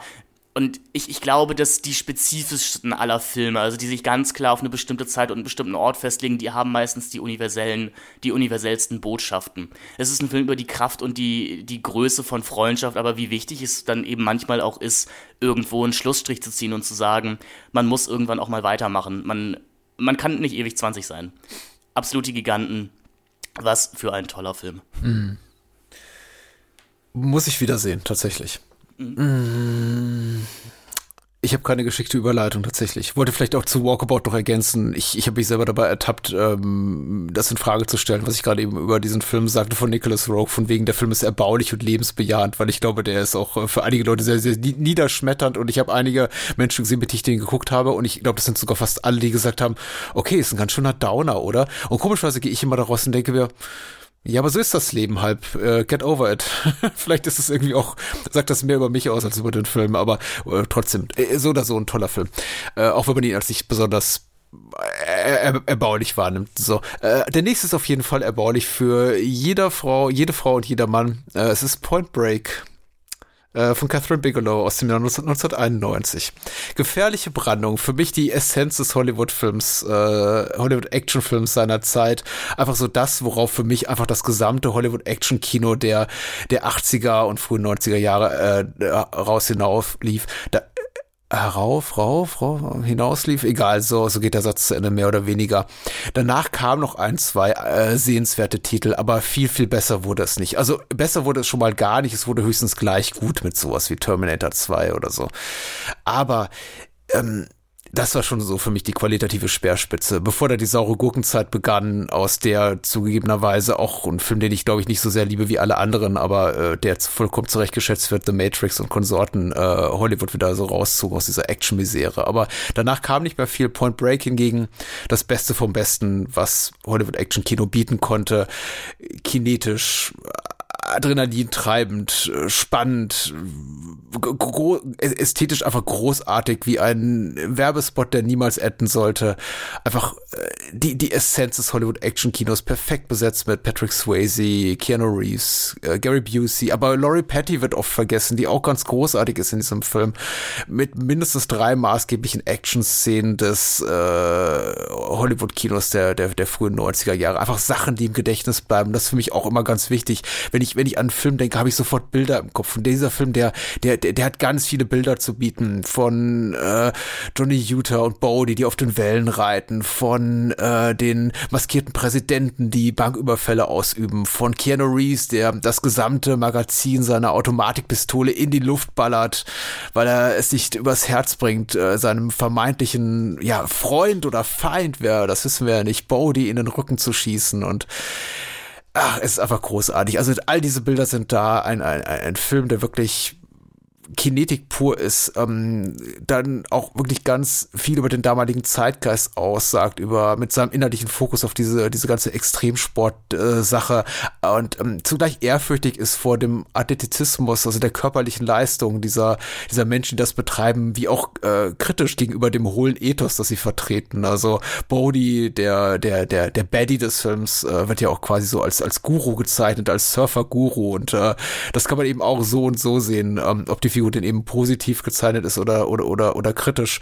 Äh, und das ist schön. Also das ist ein Film, gerade ein Actionfilm, dem immer nicht wahnsinnig viel Hirnschmalz äh, zugeschrieben wird, im Hollywood-Actionfilm auch sowas bieten kann, nämlich äh, Ambivalenzen. Und äh, Point Break ist großartig und Catherine Bigelow sowieso. Das habe ich lange Zeit gesagt. Da möchte ich mir mal ein bisschen selber auf die Schultern klopfen und einige Leute haben es nicht so gut gehört. Ich habe 2015 oder 14 noch eine Podcast-Folge aufgenommen zu, zu Point Break und musste da irgendwie argumentieren dafür, dass das ein wirklich großartiger Film ist. Und mein, mein Gesprächspartner sagte, ja, okay, ist aber ein bisschen cheesy, oder? Und ich bin froh einfach, dass äh, Bigelow mittlerweile, also war sie, glaube ich, unter Kennern und Kennerinnen auch schon 91 oder 2014, aber mittlerweile aus dieser Ecke raus ist, wo man sagt so, ja, die kann ja nichts anderes anderes als Action und was ist das schon? Nee, das ist alles. Also, und Point Break ist auch für mich alles. Alles Action-Kino einer der wenigen, ähm, also das ist einer der wenigen, aber einer der, der Erwachsenenfilme oder Filme mit einer hohen Altersfreigabe, die ich in sehr frühen Jahren schon sehen durfte, weil meine Mutter einfach sowohl großer Fan von Patrick Swayze als auch Keanu Reeves war. ähm, und selten war es ja angebrachter, bei der Dialogzeile You wanna go surfing, bra, eine Träne zu verdrücken. Ja. Toller Film, toller Film. Hm. Ähm, ja, aber wahrscheinlich ist es Bigelows bester. Ich wüsste es aus dem Kopf gerade nicht, aber ganz, ganz großartig. Ja, es ja. muss ja Bigelows bester sein, sonst wäre er nicht auf dieser Liste. Aber äh, ihre, ihre, ihr Schaffen ist natürlich toll. Voll, äh, voll von tollen Filmen. Also man konnte sicher auch für Strange Days argumentieren oder The Hurt Locker. Vielleicht für Near Dark. Ähm, ja. Blue Steel auch total unterschätzt. Also äh, ein Film, der auch gerne mal so ein bisschen, bisschen vergessen wird, äh, unbedingt angucken. Also der, der Aber das, das Schöne ist, die kommen ja alle wieder. Ja. Okay, ähm, ich glaube, man kann relativ belastbar sagen, dass der nächste Film der beste Film des jeweiligen Regisseurs ist, nämlich äh, The Sweet Smell of Success von Alexander McKenrick, äh, mhm. zu Deutsch, äh, mit dem auch etwas melodramatischem Titel Dein Schicksal in meiner Hand. Ähm, Sweet Smell of Success ist allerdings kein mel äh, melodramatisches Liebesdrama, sondern ein ziemlich räudiger und abgründiger Film über einen Journalisten, äh, gespielt von Tony Curtis, der unbedingt in den, ja, in das Zeitungsteam Team des großen Kolumnisten J.J. Äh, Hansecker möchte. Und dazu ist ihm jedes schmierige Mittel recht. Unter anderem auch die Schwester von Hansecker äh, aus ihrer Beziehung mit einem Jazz-Trompetisten ist es, glaube ich, zu bringen. Ähm, Tony Curtis wahrscheinlich nie wieder so gut wie hier. Dialoge zum Niederknien. Ich, ich mag Filme, mit guten Dialogen, das mag, glaube ich, jeder Mensch, aber das ist, ähm, wird gerne natürlich auch als Film noir äh, eingestuft, könnte man sicherlich auch argumentieren. Aber das ist ein Film, zu dem man sich reflexartig einfach einen Whisky einschenken möchte und diesen größtenteils Männern dabei lauschen möchte, wie sie sich eine, äh, eine zynische Phrase wie, über die nächste um die Ohren hauen. man kann, finde ich, jetzt auch als, als Filmemacher oder Macherin wahnsinnig viel über Staging in Bildern aus diesem Film lernen. Also wie Tony Curtis immer so ein bisschen am Rand des Bildes ist, wenn J.J. Hunsaker, gespielt von Burt Lancaster übrigens äh, in diesem Film, zu sehen ist, wie er sich dann immer mehr reinschleicht. Großartige Bilder, wie sein Büro, das in seinem Apart ist, in seinem Einzimmer-Apartment äh, sich befindet. Aber natürlich hat er trotzdem eine Sekretärin, die am Küchentisch sitzt. Äh, Sweet Smell of Success zu schauen, heißt sich jedes Mal wieder neu ins Kino zu verlieben. Oh. Das könnte auch ein Filmposter drauf. Und dann darunter äh, Zitat der Zelluloid-Zyniker. Oder die Zelluloid-Zyniker, Entschuldigung. Es wäre ein schöneres Zitat als ein Film für Erwachsene, was, glaube ich, irgendwo bei The Nightingale von mir rumgeistert. Darüber bin ich immer noch nicht so ganz glücklich. Die, ah, das, das beste werblich gebrauchte Zitat tatsächlich äh, aller Zeit ist für mich immer noch The Ultimate Trip of uh, 2001 ähm, vom äh, Christian Science Monitor. es wird einfach nicht besser.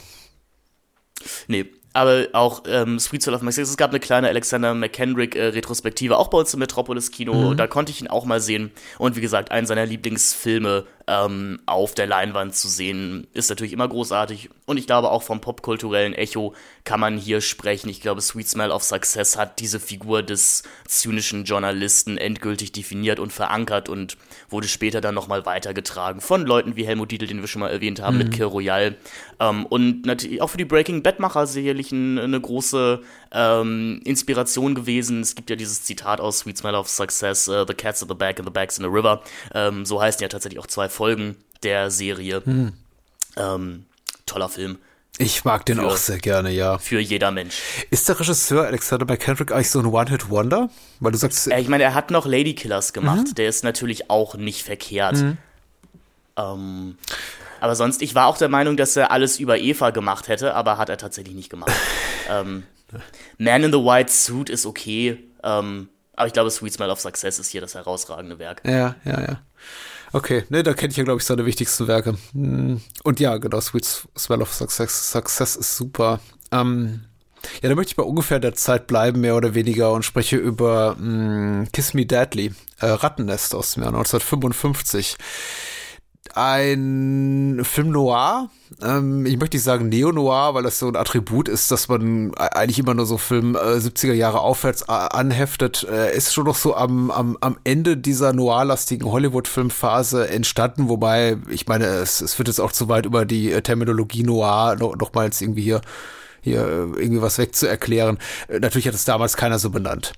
Aber er ist eben interessant als, für mich als, als auch als filmhistorischer Brückenschlag zwischen dem bodenständigeren Noir-Erzählelementen der femme fatale, dem Hardboiled Cop und, und den, den taffen Gangstern und so weiter und so fort und eben dem Paranoia-Kino der 50er Jahre. Und das hier ver verbunden mit so einem fast schon mit so einer, mit so einem surrealen Anspruch. Äh, der Film wird wirklich, wirklich crazy hinten raus tatsächlich. Es ist eine Mike Hammer äh, Verfilmung, also Verfilmung eines Romans aus, aus der Mike Hammer Serie nach Mickey Spillane. Mike Hammer wird hier gespielt von Rolf Meeker. Äh, Robert Aldridge ist der Regisseur, auch ein großartiges Talent, auch so genau wie Don Siegel, einfach immer, immer gerne so ein bisschen als Handwerker abgestempelt, aber viel, viel, viel mehr als das. Ähm, großartiger Filmschaffender und für mich verbindet er eben so das wirklich Best of Noir und Paranoia-Kino der 50er Jahre eben mit dieser, mit dieser ganz persönlichen, sehr, sehr individuellen sehr, sehr auch ähm, herausfordernde Note, äh, inklusive eines Endes, was, glaube ich, in der ursprünglichen Kinoveröffentlichung auch rausgeschnitten wurde, weil man nicht, ich glaube, seitens der, der Zensurstelle, seitens des Haze, äh, Haze Office sagte, das ist, geht zu weit, sondern ich glaube, seitens des Verleihs, so von wegen, das versteht doch keiner. Jetzt ist wieder drin in aktuellen Kopien, die man auf DVD äh, und Blu-ray kriegt, der ist mittlerweile in der Criterion Collection erschienen. Nicht, dass das hier Maßstab wäre für Filmgüter, aber ich, ich bin froh darüber, dass es so gekommen ist. Ähm, Und auch interessant, filmhistorisch nochmal, weil er eben gut vor, gut zehn Jahre vor äh, Bonnie and Clyde oder ähm, Reifeprüfung oder Easy Rider äh, eben die Herausforderung zeigt, die sich äh, Filmschaffende beim Umgang mit dem Production Code äh, stellen mussten, wenn sie eben einen zynischen, brutalen Protagonisten haben, wie hier Mike Hammer, der wirklich, wirklich, wirklich ein Tough Cookie ist. Also mit dem ist wirklich nicht zu spaßen und der ist sehr, sehr unangenehm. Ähm, klassischer, toller, toller MacGuffin-Plot, der trotzdem unglaublich spannend ist. Eigentlich geht's um alles dann doch wieder gar nichts und bietet eines der für mich nihilistischsten Enden der Filmgeschichte, das man unbedingt selber erleben müsste. Ähm, wirklich, toll, toller Film. Ich habe einer meiner ersten Rezensionen auf dem Fluxkompensator über die Blu-ray-Neuveröffentlichung in Deutschland von äh, äh, Rattennest Ah, ja. Kiss Me Deadly geschrieben. Oh, die gibt's auch auf glaub, sie Deutsch ist- mittlerweile, sehr schön. Gibt's mittlerweile auf Deutsch, also vor, vor drei oder vier Also ich weiß, dass Jahren es auf Deutsch gibt, aber ich habe nur die alte MGM-DVD und die sieht nicht mehr so ganz frisch aus. Also. Nee, es gibt, es gibt wirklich eine schöne Blu-ray-Veröffentlichung von, ich glaube, es ist auch äh, Kochfilms. Ähm, was ich auch lustig fand, sie haben den Film anscheinend nicht neu prüfen lassen, denn er ist immer noch ab 18, äh, immer noch ab 18 Jahren freigegeben. Ja, stimmt, ja, ja. Das ist, ja, da sollte man nicht zu viel erwarten. Also in Sachen Sex und Gewalt. Ja. Aber ähm, toller, toller Film. Ich war mir aber auch relativ sicher, dass du, dass du ihn nehmen würdest. Ähm, genau. Ähm, kommen wir mal äh, kurz zu etwas äh, obskurem, aber auch durchaus leicht verfügbarem. Du hast die äh, australische neue Welle angesprochen. Ich spreche jetzt die tschechische neue Welle an mit äh, Valerie and her Week of Wonders. Ich glaube auf Deutsch übersetzt mit Valerie und ihre Woche voller Wunder. Ähm, ja, was ist Valerie and her Week of Wonders? Ist es eine Alice im Wunderland-Adaption? So ein bisschen Faust-Thematik ist auch dabei. Ich meine, wenn, man sagt, dass äh, 2001 The Perfect oder The Ultimate Trip ist, dann haben diese Leute vielleicht Valerie and her Week of Wonders nicht gesehen. Ein und deswegen liebe ich ihn so ein, ein sehr schwer zu greifender Film, aber beim, beim Schauen überhaupt nicht anstrengend. Also sehr unterhaltsam und sehr mitreißend, aber danach darüber zu sprechen ist sehr, sehr schwierig, was man da eigentlich gesehen hat. Ähm, vielleicht die purste, Markus Stiegelegger wirft ja immer diesen Begriff des performativen Kinos durch den Raum. Vielleicht ist, er sagt ja immer, Suspiria wäre die purste Entsprechung, also die, der Argento Suspiria, nicht der Guadagnino Suspiria, wäre die purste Entsprechung seines selbst geschaffenen Begriffes. Ich würde das vielleicht eher bei Valerie and her Week of Wonders sagen. Es ist ein Film, der natürlich auch eine wahnsinnig episodenhafte, wenn nicht sogar szenische Dramaturgie hat und da soll, da lässt man sich auch genauso durchtragen. Ähm, irgendwie sehr sinnlich, auch erotisch, verstörend, lustig. Ähm, auch ein Film, den ich jetzt auch erst sehr spät in meinem Leben gesehen habe, zu dem ich aber auch immer wieder zurückfinde. Und ich, es gibt wenig Filme, wo es so viel Spaß macht, den mit anderen Leuten zusammen zu gucken und zu sehen, was sie darin sehen, ob sie überhaupt was darin sehen und danach darüber zu diskutieren. Ich glaube, der herausragende Film dieser tschechischen neuen Welle ist wahrscheinlich Tausend Schönchen oder der, der gefühlt dann auch immer auf den ähm, auf den Listen auszaut. Mein Herz schlägt aber noch ein bisschen mehr für Valerie and her Week of Wonders. Ja. Ach, der ist aber auch süß. Also mehr als das. Süß, ja. tatsächlich. Ja. ja. Ähm, ziemlich wundervoll. Okay, dann äh, sei mir auch eine kleine persönliche ähm, Obskurität erlaubt. Ich glaube, der wahrscheinlich am persönlichsten die am persönlichsten gefärbteste Filmwahl auf meiner äh, Liste noch mehr als sowas wie Ghost World oder Bullet in the Head. Ähm, aber eben für mich eben mit der mit dem Punkt äh, argumentativ hier äh, vertreten, den ich mir selber gesetzt habe. Die vage Wahrscheinlichkeit besteht, dass zumindest eine weitere Person, wenn man dann hier wie bei Sight and Sound 1600 Menschen fragt, welche zehn Filme magst du am liebsten, dass dieser Film noch aufschlagen würde. Und das ist äh, The Reflecting Skin aus dem Jahre 1990 von Philip Ridley kann ich gar nicht viel zu sagen, weil ich glaube, jedes äh, Wort so viel äh, verdirbt an den Spaß an dem Film. Auch wiederum ein Film, der wie, wie die meisten, wie viele Stoffe auf meiner Liste gar nicht so sehr Story getrieben ist, Plot getrieben ist, sondern einfach durch seine Tonalität und durch seine Stimmung und seine hohe, seine hohe Empathie für die Figuren überzeugt, ist so eine Art äh, sehr esoterisch angehauchter britischer Genremix aus Coming-of-Age-Drama, Familiengeschichte, Satire und Vampirhorror, wen auch immer das Sinn ergibt. Und äh, trifft einfach mein Lebensgefühl meines damaligen, äh, ja, zwölfjährigen Ichs, als ich den Film zum ersten Mal sah, sehr, bringt das sehr gut zusammen mit einer gewissen britischen Sensibilität, wenn ich es mal so umschreiben möchte, also dann immer doch noch so ein bisschen so auch emotional entrückt. Also ich habe mich einfach sehr, sehr abgeholt gefühlt zur damaligen Zeit, zum damaligen Erscheinungszeitpunkt von diesem Film und war auch für mich so der, äh, ne, neben Barton fing tatsächlich auch so ein ganz, ganz starker persönlicher Moment, als ich merkte, okay, da geschieht gerade irgendwas im Kino, was ich spannend finde. Das sind spannende Stoffe von neuen Filmschaffenden, die einfach sich, sich an Sachen ausprobieren, irgendwie Genres zusammenmixen, einfach auch, auch vielleicht einfach merkwürdige Dinge tun, die ich nicht verstehe und die eben trotzdem cool sind. In dem Fall ist eben der Filmschaffende dahinter Philip Ridley, mh, mm, der unter anderem eben auch Kinderbuch- und Jugendbuchautor ist und äh, das Drehbuch, Drehbuch unter anderem geschrieben hat zu The Craze äh, von Peter Maddock, der wirklich hervorragend ist und auch später noch zwei nicht mehr ganz so gute, aber dennoch sehr gute und vor allem natürlich unterschätzte Filme gemacht hat, namens The Passion of Darkly Noon und Heartless. The Reflecting Skin angucken, großartiges, gruseliges, aber eben auch zeitweilig lustiges Coming-of-Age-Drama mit äh, Viggo Mortensen, einer seiner frühesten Rollen. Und ähm, großartig ist der. Auch dazu habe ich eine Podcast-Folge aufgenommen. Ja, stimmt. Und äh, eine, eine schöne Froschaufblas-Szene, glaube ich. Ne? Die kommt relativ zu Beginn. Ja, ja, ja, solche Streits, Streiche, die eben Jungs äh, spielen in der damaligen Zeit, wenn sie nichts Besseres zu tun haben. Und äh, genau, blähen Frosch auf und lassen den explodieren. Äh, ja. Okay, kommen wir noch zu einem weiteren Hamburg-Film, der vielleicht so herausragend und so wichtig für das Kino ist, weil er gar nicht repräsentativ für das Kino ist, was Deutschland in dieser Zeit gemacht hat.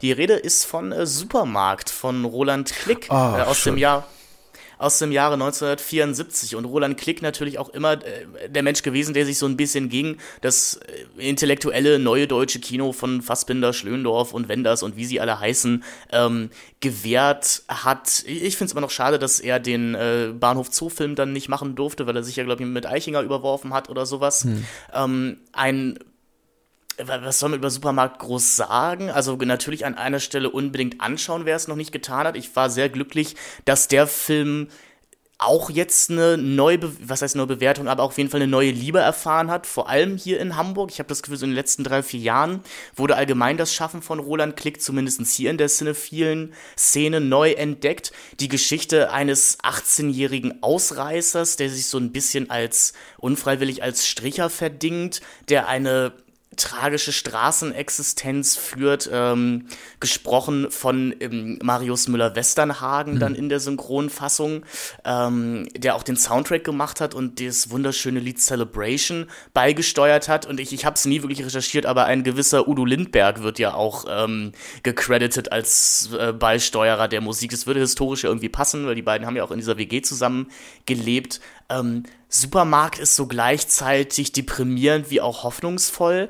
Schön, ein wunderschönes Stück Außenseiterkino, dreckig, abgeranzt, Figuren, wo man das Gefühl hat, die Frisur wird mehr durch Fett gehalten hm. als durch, ähm, als durch Haargel oder sowas. Und wo ich das Gefühl habe, der, die Frage ist natürlich immer, wie authentisch Kino sein kann, aber der einem einen, einen ehrlichen Blick auf eben gesellschaftliche Randexistenzen zeigt, dann aber auch zeigt, wie, wie JournalistInnen solche Existenzen ausbeuten. Wie gesagt, deswegen fand ich so schade, dass er den, den Christiane F-Film dann nie gedreht hat, weil vielleicht wäre da hingehend auch ein Kommentar gekommen. Supermarkt, äh, großartiger Film. Ähm, ich, ich, weiß nicht, wie viele andere Leute den, den Film in die Sight and Sound Liste gepackt hätten, aber dafür machen wir ja unsere Liste hier. Und ich glaube, ihr habt auch mal drüber gesprochen, ne? In Kombination mit Deadlock. Ja, richtig. Der, der natürlich auch groß, der natürlich auch großartig ist. Ja, äh, ja, ja, ja. Toller Film, möchte dir beipflichten tatsächlich. Überhaupt Roland Klick, ja, ähm, ich, ich freue mich auch, dass er jetzt noch eine späte Wertschätzung erfährt. Äh, merkwürdigerweise kaum wahrnehmbar außerhalb wirklich einer zumindest cinephil angehauchten Bubble oder sagen wir mal außerhalb einer einer Blase von Menschen, die sich etwas intensiver mit Film beschäftigen. Man muss ja noch nicht immer knietief drinstecken, aber äh, vor allem wenn man eben dabei bedenkt, er hat ja Preise gewonnen für seine Filme und die waren ja auch nicht alle kollektiv unerfolgreich und trotzdem mhm. glaube ich, ja, Deadlock kennen vielleicht noch einige, aber wenn du die meisten Menschen heute fragst, hier, kennst du Supermarkt, kennst du Bübchen, werden die meisten sagen, ja, hm, nee, aber die war nicht unerfolgreich. Nee, zumindest Deadlock ist ja in der Edition Deutsche Vita erschienen und ich glaube Supermarkt auch. Ja. Also von Supermarkt gibt es auf jeden Fall eine aus dieser FAZ-Reihe ähm, große Kinomomente oder wie sie ja, heißt, ähm, ja. eine, eine, eine Veröffentlichung. Ähm, das, das spricht natürlich genauso wenig für die Qualität eines Films wie, wie eine Erwähnung in der Criterion Collection, also es ist kein, kein maßgebliches äh, Merkmal dafür. Ich wollte nur sagen, auch diesen Film könnt ihr sehen, wenn ihr möchtet und tatsächlich auch sogar im Stream. Mhm. Roland Klick ist tatsächlich, äh, war bei vielen Screenings jetzt von Deadlock oder Supermarkt auch zu Gast und er, also im Kino hat ein paar Fragen beantwortet und äh, er ist einer der einzigen noch lebenden Regisseure in, in Hamburg, die noch in Hamburger Kinos rauchen dürfen. Mhm. Das, äh, das trägt er mit, äh, mit, mit Stolz vorweg. Ja, also ist verfügbar sehr gut. Ich habe hier die, die alte DVD-Box von äh, Filmgalerie 451, aber ich habe auch die mhm. neue Edition Deutsche Vita von Deadlock tatsächlich äh, in, in, auf 4K sogar, sieht ganz hervorragend aus. Und in diesem Box Boxset ist auch uh, The Hardest Hungry Hunter drin, diese Dokumentation über ihn, die auch uh, sehr, sehr hübsch ist. Uh, kann ich empfehlen, ja. Genau, und es, und es gibt auch eine ziemlich herausragende, nicht nur für das deutsche Kino, sondern allgemein herausragende Actionsequenz ja. äh, am, am, am Ende des Films. Äh, herausragend, aber nicht im deutschen Kino. Ich habe noch einen deutschen Film, den mache ich zu allerletzt. Mhm. Ähm, jetzt habe ich mich schwer getan bei der letzten Wahl, weil ich habe tatsächlich auch noch einen Runner-up gehabt. Ich, ich weiß nicht, warum ausgerechnet die beiden Filme miteinander konkurriert haben, aber vielleicht, weil ich mir gedacht habe, Argento muss rein habe ich als erstes gestrichen, weil ich da merkte, du hattest den drin. Äh, Romero muss rein oder De Palma muss rein. Drei so meine erklärten Lieblingsregisseure. Und am Ende, äh, ich glaube, ich, ich kick Romero raus, weil Day of the Dead steht relativ hoch in meiner Gunst, aber ich glaube, er ist nicht so, so, so, so, so exemplarisch für das Schaffen äh, dieses Meisters, nämlich von Brian De Palma, was ich jetzt erwähnen möchte. Und das bereits der von dir vorhin angesprochene äh, Dress to Kill aus dem Jahr 1980. Ähm, ich weiß nicht, ob er eine höhere Popularität genießt als Body Double oder irgendwie ähnlich bekannt ist. Auf jeden Fall für mich das noch etwas bessere Stück äh, Thriller, Spannungskino. Äh, eigentlich der Hitchcock-Film, den Hitchcock-Film, den, den Hitchcock nie gemacht hat, weil er nicht hätte machen können, weil er viel zu schmierig ist, viel zu, viel zu pervers, viel zu abgründig, sich auch äh, Themen annimmt, die man auf jeden Fall in den 50er, 60er Jahren nicht aufs Parkett hätte bringen können. Äh, grandios besetzt mit Nancy Allen, Angie Dickinson, Michael Caine, Dennis Franz. Hm, auch ein Film für mich, der mitwächst, den habe ich auch in relativ jungen Jahren gesehen, viel zu früh gesehen, tatsächlich auch schon im, im Grundschulalter oder etwas darüber darüber hinaus und interessanterweise ganz, ganz viel nicht erinnert, äh, was ich dann in späteren Jahren, was mir dann in späteren Jahren erst aufgefallen ist. Zum Beispiel, wie unglaublich schmierig dieser Film ist und dass eben Nancy L. eine Sexarbeiterin spielt und allein dieser ganze sexuell aufgeladene Prolog mit äh, Angie Dickinson in der Dusche und ähm, eben überhaupt die Tatsache, dass diese, ja, äh, sagen wir mal, erotisch unbefriedigte Ehefrau ist, um nicht schon wieder das Wort sexuell aufgeladen zu benutzen, ist, wird natürlich alles erst in späteren Jahren gekommen. Was mir allerdings auch schon mehr oder weniger damals bewusst war, war die große Kunstfertigkeit, mit der De Palma hier inszeniert, mit äh, wie er diese ganzen Spiegelbilder inszeniert, mit, mit Doppelbelichtung und Splitscreens und Split-Diopters und das ist irgendwie alles gar, grandios gemacht, One-Takes, die Musik von äh, Pino Donaggio, die dann aussetzt und dann wieder einsetzt in den unerwartetsten Momenten, ein, einfach großartig. Wie gesagt, man, man sagt immer, De Palma ist der, äh, ist ein Hitchcock-Plagiator, sagen Menschen über De Palma, die ihn nicht besonders mögen. Ich glaube einfach, er führt das, was Hitchcock begonnen hat, etabliert hat, äh, sinnvoll weiter und perfektioniert das. Also wahnsinnig toller Film, wahnsinnig tolles Stück Spannungskino. Inhaltlich wie thematisch sicher hier und da nicht mehr ganz zeitgenössischen Standards entsprechend, aber who the fuck cares, würde ich in dem Fall tatsächlich sagen. Ähm, für mich als äh, Spannungskino unantastbar kann ich mich auch nur anschließen. Toller Film. Bei, also Letterbox ist natürlich auch nicht die, die, das, ähm, das Maß aller Dinge. Nicht sein populärster Film, was mich immer verwundert hat, weil ich, also klar, die mal, ähm, der Mission Impossible. Mission Impossible sein, wollte ich gerade sagen. Ne? Ja, denke denk ich auch. Also ähm, mir war, äh, bevor ich dann wirklich wusste, wer De Palma ist, aber mir war bewusst, dass der Mission Impossible gemacht hat und Dress to Kill. Also das, das, waren, das waren tatsächlich die beiden Filme, die auch als, als junger Mensch, ich, wo ich wusste, dass die existierten, weil Dress to Kill auch ein Film war, den meine Eltern sehr mögen.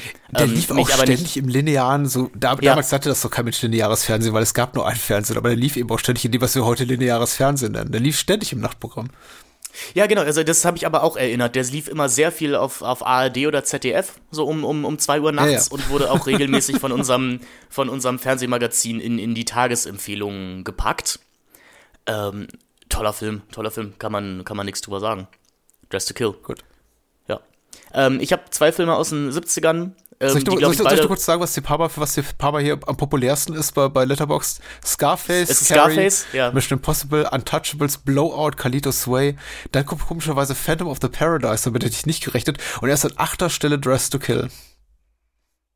So, so. Ja, es ist, ist interessant. Ja, vor allem Phantom of the Paradise äh, verwundert mich dann doch. Also Phantom of the Paradise vor Buddy Double. Also, nicht, meinetwegen, aber überraschend.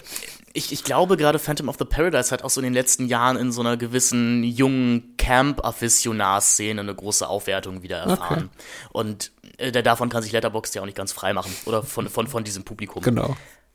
Ähm, auch mal teilweise gesprochen hatten wir schon über All That Jazz von Bob Fosse. Ah, oh, ist das schön. Ähm, hm. Ja, was hast du denn als Nein, als nächsten Film? Nein, ein paar Worte zu All That Jazz äh, von 1979. Ähm, wahrscheinlich Bob Fossis bester Film und wie ich auch finde, bis heute einer der interessantesten Filme über Künstler und ihr Schaffen und die Obsession und auch Tyrannei, mit der KünstlerInnen sich manchmal herumschlagen. Eine der besten Eröffnungen der Filmgeschichte, wenn ähm, Roy Schneider ist, nee, Rob Schneider. Nee, nein, nein, nein, Roy Schneider. Roy Schneider. Nicht, Roy Scheider, nicht Rob Schneider. Die verwechselt man ja gerne. Ähm, eine Zigarette rauchen unter der Dusche steht und dazu Vivaldis vier Jahreszeiten läuft. Wenn Realität und Fiktion bzw. Realität und Musical-Performance hier ineinander verschwinden, dann kann man einfach nur träumen. Und das Spannende ja auch ein, ein Musical sicherlich, das erst nach einer Stunde wirklich zum Musical wird. Ähm, eine schöne Selbstreflexion auch von Fossi über sein eigenes Schaffen, was einem dann natürlich was gibt, wenn man andere Filme von Fossi gesehen hat oder vielleicht auch die auch sehr empfehlenswerte Miniserie Fossi Verdon von, glaube ich, vor drei Jahren äh, von, von Hulu gesehen hat. Ich, ich glaube wirklich, was so Künstler, Biopics, könnte man sich auch darüber fragen, ist es ein Biopic, ist es kein Biopic, angeht, geht es wenig noch besser ähm, und eben auch ein schöner Film. Wenn man, wenn man die Chance hat zwischen Kunst und Wahrheit, dann sollte man immer die Kunst wählen oder die Lüge. Ähm, All That Jazz. Auf Deutsch, glaube ich, hinter dem Rampenlicht. Hm. Ja, ja, stimmt, ja. Äh, okayer Filmtitel. naja, kann man machen, aber wie gesagt, allein schon guckenswert für die ersten fünf Sekunden und die letzten zehn Minuten mit der großen ausufernden Sequenz. Äh. All That Jazz ist ja auch in der Criterion Collection äh, aufgeführt. Und ja, was, das ist immer, das ist ja immer das Schwierige bei diesen wirklich großen Filmen. Was, was soll man Großes über die, noch, über die noch sagen, was nicht alle schon gesagt haben? Ähm, du hast für den Film äh, mir gegenüber, wir hatten uns um den Jahreswechsel 2021, hm, 2022 unterhalten, hatten da, glaube ich, auch einen Jahresrückblick gemacht und da hast du gesagt, ich gucke mich hier gerade durch äh, Bob Fosse durch und äh, äh, das hat mich getriggert, um zu sagen, ich gucke mal in All That Jazz rein und ich muss sagen, war einer der einer der schönsten Abende meines damaligen Weihnachtsurlaubs. Also, weil ich habe den Film auch für mich wieder entdeckt und der ist einfach, der ist, der ist wundervoll. Der ist wundervoll. Come on, babe, we're gonna paint the town and all that jazz. Ähm, der letzte Film auf meiner Liste. Ich weiß nicht, ob es der Höhepunkt ist, vermutlich nicht. Ähm, ich glaube auch ehrlich gesagt nicht, dass es nach wie auch immer gearteten objektiven Kriterien, objektiv messbaren, kriter bemessbaren Kriterien der beste Film im Schaffen des, dieses Filmemachers ist, aber er ist einfach für mich maßgeblich und ich glaube, er ist auch ein, ein, eine vielleicht auch ein bisschen provokante oder erzürnende Erinnerung daran, dass das deutsche Kino in meiner, innerhalb meiner Lebenszeit mal mehr konnte, als das, was es dann in den folgenden 10, 20 Jahren gemacht hat. Es ist die Katze von Dominik Graf. Mhm. Jetzt gucke ich auf Dominik Graf schaffen ich habe ja eine, eine, eine lange Liebe zu ihm und ich fühle mich in gewisser Zeit, in gewisser Weise, ja, rehabilitiert, in, in dem Sinne, dass eben Menschen auch in den letzten fünf bis zehn Jahren, habe ich das Gefühl, langsam sagen, okay, jetzt haben wir uns irgendwie doch mal langsam gemerkt, der Typ gewinnt Grimme-Preise noch und nöcher und er ist auch ein guter Filmschaffender und der Felsen war vielleicht doch nicht so scheiße, wie damals alle geschrien haben bei der Berlinale. Ähm, der, der, der, der kann schon was. Und ich denke mir, ja, das sage ich doch schon, sage ich doch schon die ganze Zeit. Für mich begann das so tatsächlich Mitte der 90er. Also der der 15-jährige Patrick sitzt in Die Sieger, das ist das Jahr 1994. Ein Jahr später läuft äh, der, der kon damals kontroverse Tatort vor Bulacht mit dem Münchner Kommissar, Kommissarenduo. Und auch der stößt sich unbedingt auf Gegenliebe, aber das Feuilleton liebt ihn. Und ich will ihn auch irgendwie auch lieben, weil ich denke, da ist jemand, der macht schon besondere Sachen.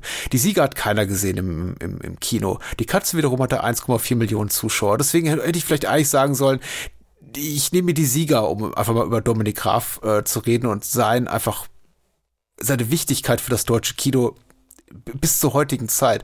Aber äh, ich, ich glaube, die Sieger tatsächlich Schwächen. Und die Katze ist ein ziemlich perfekter Film für das, was er macht. Es ist ein Action-Thriller, die Hauptrollen spielen Götz George, Gudrun Landgräbe in weiteren Rollen, aber auch tolle Leute zu sehen wie äh, Sabine Karg aus den Drombuschs, äh, Heinz Hönig, Ralf Richter, Joachim Kemmer. Einfach damals so mit das Who's Who, was die äh, Charakterdarsteller in, in, in Hollywood, in, in Deutschland so zu bieten hatten. Ähm, äh, fast ein Single-Location-Film mit, mit, mit dem tollen Score, auch dem tollen Soundtrack, mit tollen, tollen Musikstücken. Ähm, treibend, schnell, hart, ungewöhnlich hart. Ich habe mir angelesen, wusste ich gar nicht, dass er eine FSK ab 12 Altersfreigabe hatte. Denke mir heute noch so ein bisschen, denke ein bisschen äh, mich am Kopf kratzend, äh, denke ich daran zurück und denke mir, ja, wirklich ernsthaft, wow, das war aber irgendwie mal großzügig, aber wahrscheinlich, weil er mit deutschen Filmfördergeldern entstanden ist und ist eine Art von Kino, die ich so damals nicht erwartet hatte. Ich habe den relativ früh nach dem Kinostart gesehen, irgendwie früh, frühe 90er, als er dann auf VS äh, erschienen war oder zum ersten Mal im Fernsehen lief. Und da habe mich gefragt, wie geht das? Wie geht das? Weil sowas kenne ich eigentlich nur aus Hollywood. So schnell, so treibend und dann doch irgendwie so klar verhaftet in der, in, in, in unser, in, in, in der deutschen Identität, möchte ich mal sagen, so eindeutig deutsch, ohne irgendwas nachäffen zu wollen, was so aus Hollywood rüberschwappt.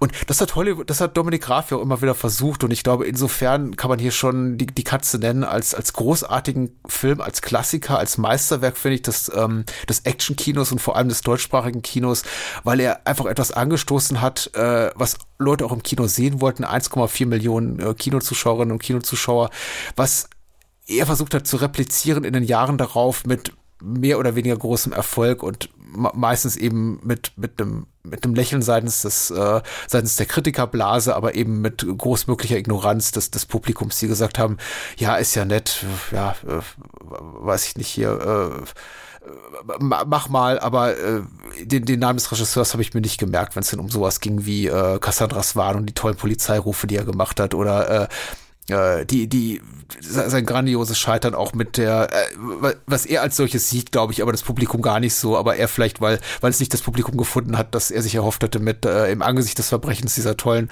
äh, zehnteiligen Reihe, die dann eben auch auf Art und im ZDF lief. Also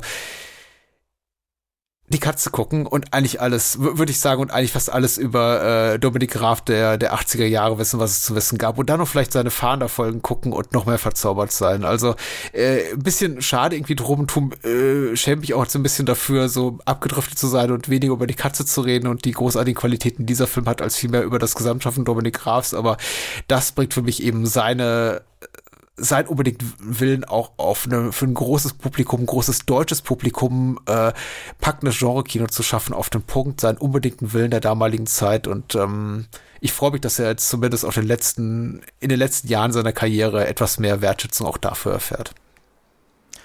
Kann ich mich nur anschließen. Großartiger Film. Habe ich sogar auch mal im Kino gesehen auf 35 mm, ähm, was, was auch toll war. In einer Rock'n'Roll-Filmreihe. Okay. Aber gut, warum denn nicht? Ähm, ich glaube tatsächlich, es ist ja auch ein Film, der, ne, habe ich mir sagen lassen, eine nicht so gute DVD hat. Damit sind ja viele Dominik Graf-Filme immer mal gestraft. Ähm, ich glaube tatsächlich, die beste Möglichkeit, die, die, die, die Graf, äh, die, die Katze heutzutage zu schauen, ist tatsächlich über iTunes. Ähm, denn da ist ein sehr schönes Master vorhanden. Das, aus irgendeinem Grund. Das mag sein tatsächlich. Also es gibt tatsächlich, es, es gibt merkwürdigerweise also eine FAZ-Edition, die sieht hübscher aus, eine DVD, als die Blu-ray, die jetzt vor ein paar Jahren erschienen mhm. ist, weil ich glaube, das Master einfach besser ist. Ich kann es dir aber nicht erklären. Es ist auf jeden Fall die Edition, die ich auch Dominik Graf, als ich auch bei dem Screening von Die Katze war vor ein paar Jahren, in die Hand drückte und er sagte, ja, ja, das ist die einzig guckbare DVD von meinem Film, meinte er da doch so. und äh, ein, zwei Jahre später erschien dann die Blu-ray, aber ich muss sagen, die ist auch mh, mm, etwas dünn im Sound und Schade. Ja. Aber auf, auf Kinoleinwand, wenn man die Möglichkeit hat, es gibt doch massig Kopien von diesem Film. Wie gesagt, das ist auch damals über einen großen Verleih erschienen. Die liegen überall noch rum, wenn ihr den einfach nochmal zeigen wollt, wenn ihr vielleicht ein Kino habt oder Kontakt zu Menschen, die ein Kino betreiben. Kopien von diesem Film gibt's noch und nöcher. Also zeigt den gerne nochmal. Ja, oder macht doch gleich eine ganze Dominik Graf Retrospektive. Ja, die Aufruf an dieser Stelle. Die gab's ja auch mal in Berlin vor ein paar Jahren im Zirkuskino, ist fast keiner hingegangen. Aber ich glaube, das war jetzt auch ein bisschen vor, vor seiner erneuten Wertschätzung, die er jetzt, wie gesagt, erfährt in den letzten ja, paar ich, Jahren. Genau, ich könnte mir auch, ich könnte mir auch gerade vorstellen, dass durch sowas wie Fabian der Name nochmal ins, ins Spiel gekommen ja, ist. Also wir, wir müssen aufpassen, wir, wir, wir sind ja, wir sind ja bei dem 2021er Rückblick schon abgedriftet, unsere Dominik Graf lieber. Ja, ja. Das kann man, das kann man da nochmal nachhören, wie wir, glaube ich, eine halbe Stunde lang über sein, äh, sein Werk reden. Ja. Ähm, du hast doch einen Film. Genau deswegen, und mein letzter Film ist auch überhaupt, glaube ich, überhaupt nicht kontrovers. Und ähm, aber es muss es ja auch nicht sein.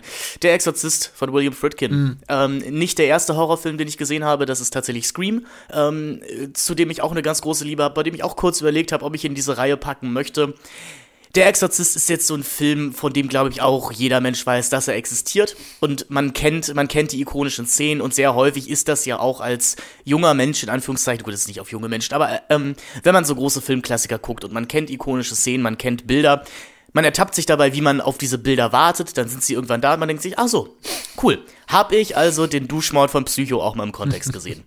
Mensch, ja, der Exorzist hat das natürlich auch, aber es ist so viel mehr. Ich hätte niemals erwartet, wie sehr mich dieser Film von 1973 in seinen Bann gezogen hat und immer wieder in seinen Bann zieht. Ich und ich, ich schwanke immer so mal, finde ich ihn, ich finde ihn irgendwie wirklich auch authentisch gruselig, obwohl er ein Thema hat, was uns als in Anführungszeichen aufgeklärte Menschen ja eigentlich gar nicht mehr schockieren sollte aber die, die Ernsthaftigkeit und auch die Humorbefreitheit, mit der William Friedkin an diesen Film rangeht, aber dann auch eben dieses hohe handwerkliche Können, ähm, da kann man einfach nur vor niederknien. Dann der, natürlich der, der Soundtrack von teilweise Mike Oldfield in dem Tubular, Be Tubular Bells heißt das mhm. schwierige Wort, ähm, verwendet wird. Diese merkwürdige, diffuse Atmosphäre, die in diesem Film herrscht, wo alles immer ein es ist alles ein bisschen merkwürdig, ein bisschen unheimlich, ein bisschen bedrohlich. Ähm, ich liebe den Exorzisten, wenn, und es ist immer sehr lustig, so wenn mich dann Leute auch mal fragen, was ist denn dein liebster Horrorfilm oder was sind so, so Partygespräche, was sind denn deine fünf Lieblingsfilme? Ich nenne den Exorzisten immer mit und man kommt, guckt dann meistens so auf fragende Augen, weil die meisten Leute, habe ich das Gefühl, den Film dann nicht gesehen haben und sagen, äh, echt, das, das, das Ding mit dem kotzenden Mädel? Und man will einfach sagen, ja, ja, kann der Film ja nichts für, dass er bei Scary Movie 2 parodiert wurde. Ähm und dass er ein, ja, nicht so wahnsinnig ertragreiches Subgenre, nämlich eben des Exorzistenfilms losgetreten hat. Dafür kann William Friedkin nichts, dafür kann der Film auch nicht ertragreich, aber kommerziell ja wohl, ja. kommerziell sicherlich, genau. Da kann der Film nichts für. Ähm, und natürlich ist es immer schade, wenn einer der ersten Filme eines Genres auch immer noch das herausragendste Beispiel des Ganzen ist. Ähm, aber der Exorzist ist, würde ich sagen, auf jeder äh, möglichen Ebene, wie man einen Film schauen kann, hochbeglückten. Man kann sich, wenn man möchte, akademisch, akademisch wissenschaftlich damit auseinandersetzen. Man kann sich bestimmt auch religions- und glaubenstheoretisch mit dem Film auseinandersetzen. Aber man kann ihn halt auch einfach als verdammt verdammt, verdammt guten und herausragenden Horrorfilm rezipieren.